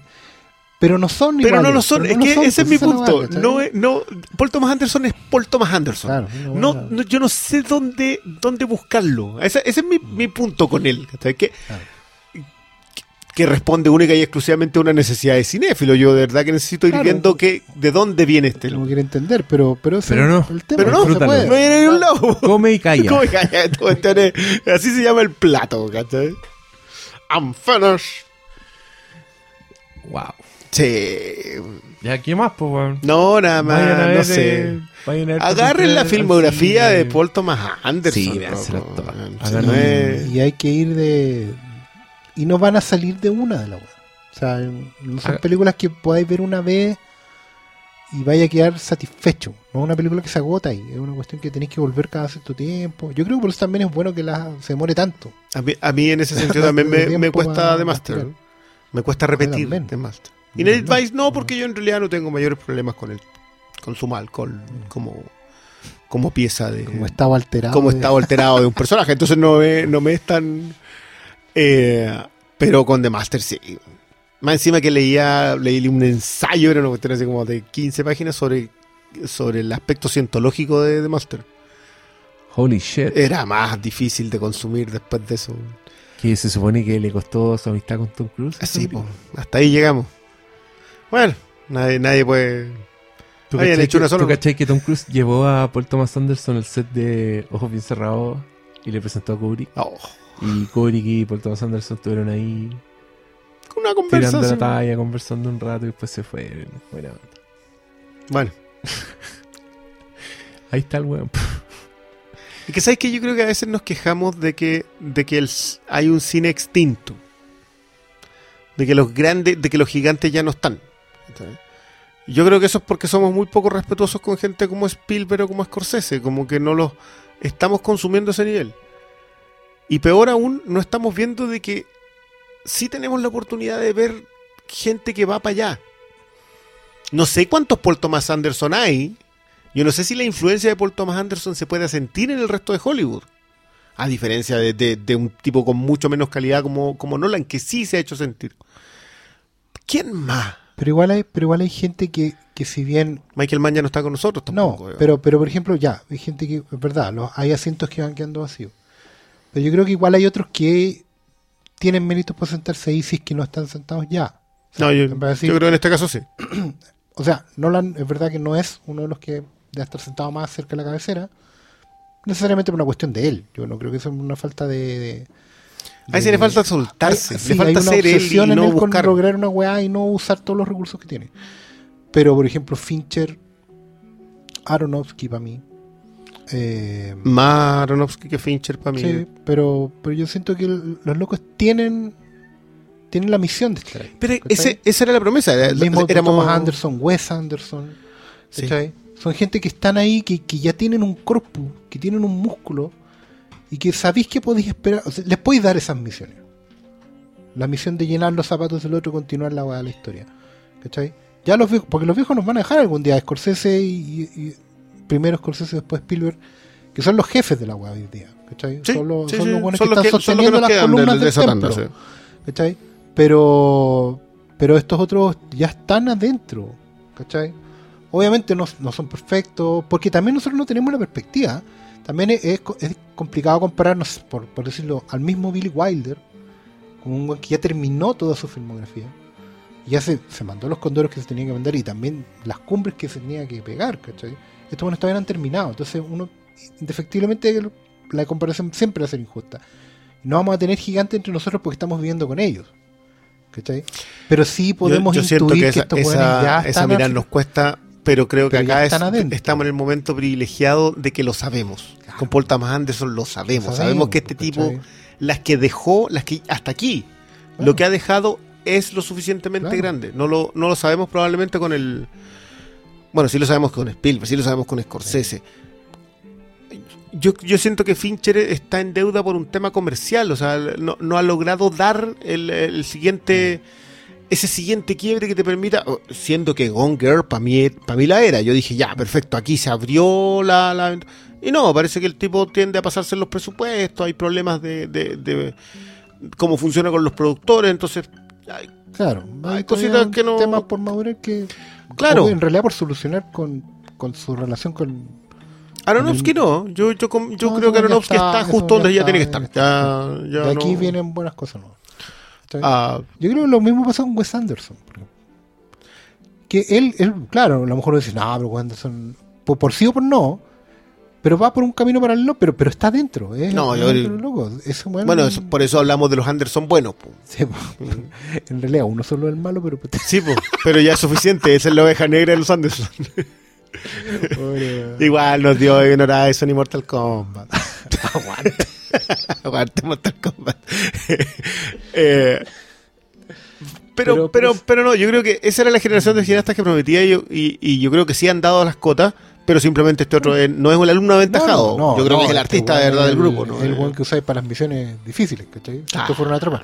Y hay gente que está a punto de entrar igual, que, que no, y no, y no, y no necesariamente van a extinguir como Muñarrito, guste o no, ¿cachai? Del toro, por otro lado, ¿cachai? Están ahí, están ahí, a- ahí a la, a la fila. O sea, tampoco estamos huérfanos. Eso es un poco lo que quiero decir. Sí, concuerdo. Estamos con huérfanos, oh, se murió el cine, bueno, la weá, ahora no hay nada, que todos callan, pero.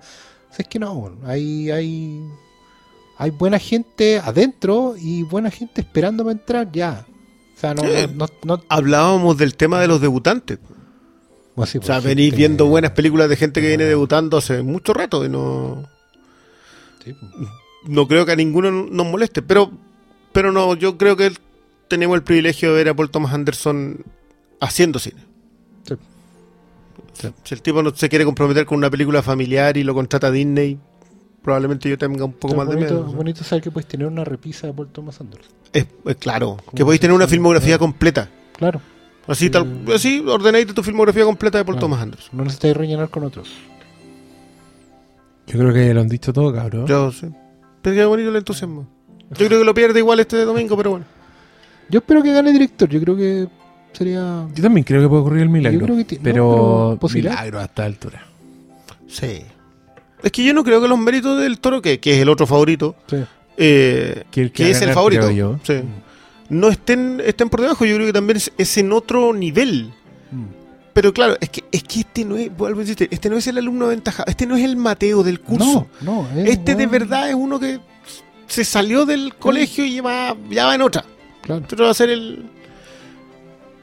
No- no- qué bueno que no tengamos palabras específicas para definir el, el- el- lo genio que, que ha resultado ser. eh. Y que no ha terminado, eso es lo mejor. ¿Cachai? O sea, esto habrá sentido, no sé, pues, la gente en el siglo pasado cuando veía a David Lynn, ponte tú. Veía ahí Claro, esa gente- es lo- Ryan y decía, ahí, bueno, este weón está en otro nivel. pues. Es que, ¿sabes qué, qué me pasa a mí? Yo creo que esto es como ver eh, a Lynch. Son gente que no cabía en el mismo esquema. Claro.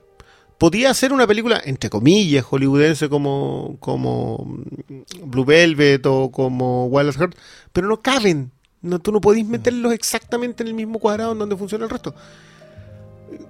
Yo, yo, yo me alejo un poco más con los, con los cineastas más tradicionales, con gente como David Lynn, porque en realidad el David Lynn de Doctor Chivago, Lawrence de Arabia o El Puente sobre el Río Kwai no es el David Lynn que empezó haciendo cine. Eh, es eh, eh, breve encuentro. Ese, ese es el David que empezó. No es que no sea brillante, pero era más, más chico. Y siento que como, un, como cierto equipo que nació grande. Paul Thomas Anderson. No tuve infancia. No tuvo infancia, nació grande. Eso. El señor Muñoz tiene tuto. Ya cabros. Gracias por escucharnos. Espero que les hayan gustado nuestras flores. Nuestras altas flores. Emotiva. Fueron. Como que no conversamos tanto de la película, pero sí le tiramos flores a Don Paul. Sí, pero es que. La oportunidad de más hacerlo, hablar, po, de hablar de la carrera, de la filmografía, de, de lo que viene. Igual me cago en Steven Seagal. Ahora, Ahora veo a ese personaje como muy inmortal. en serio, fíjate, la, la primera peinada cuando se está cortando, cuando se está acicalando, lo vaya a ver y es Peter Cushing. Es Peter Cushing. Ya cabros, buenas noches. Muy buenas noches, Vamos. disfruten ambas películas.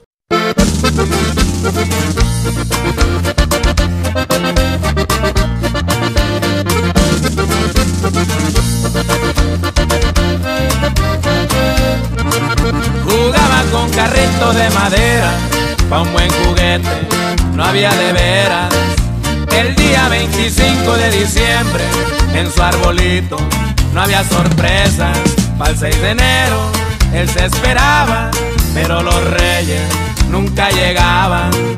Pero la realidad fue que a su madre, cosiendo ropa, no le alcanzaba. Vestido con camisas exclusivas, porque su madre se las cosía. La marca de su pantalón parchado, con maquinita, se la ponía. La costurera había sufrido, pero adelante sacó a su hijo. A los 10 años ya se imaginaba lo que entre llantos había parido. A una doble rueda de 87 ya le montaba, siendo muy plebe. Fue la herramienta que le dio su padre para que empezara a hacer billetes por su carácter. Yo no era un niño para defenderse, ya tenía estilo.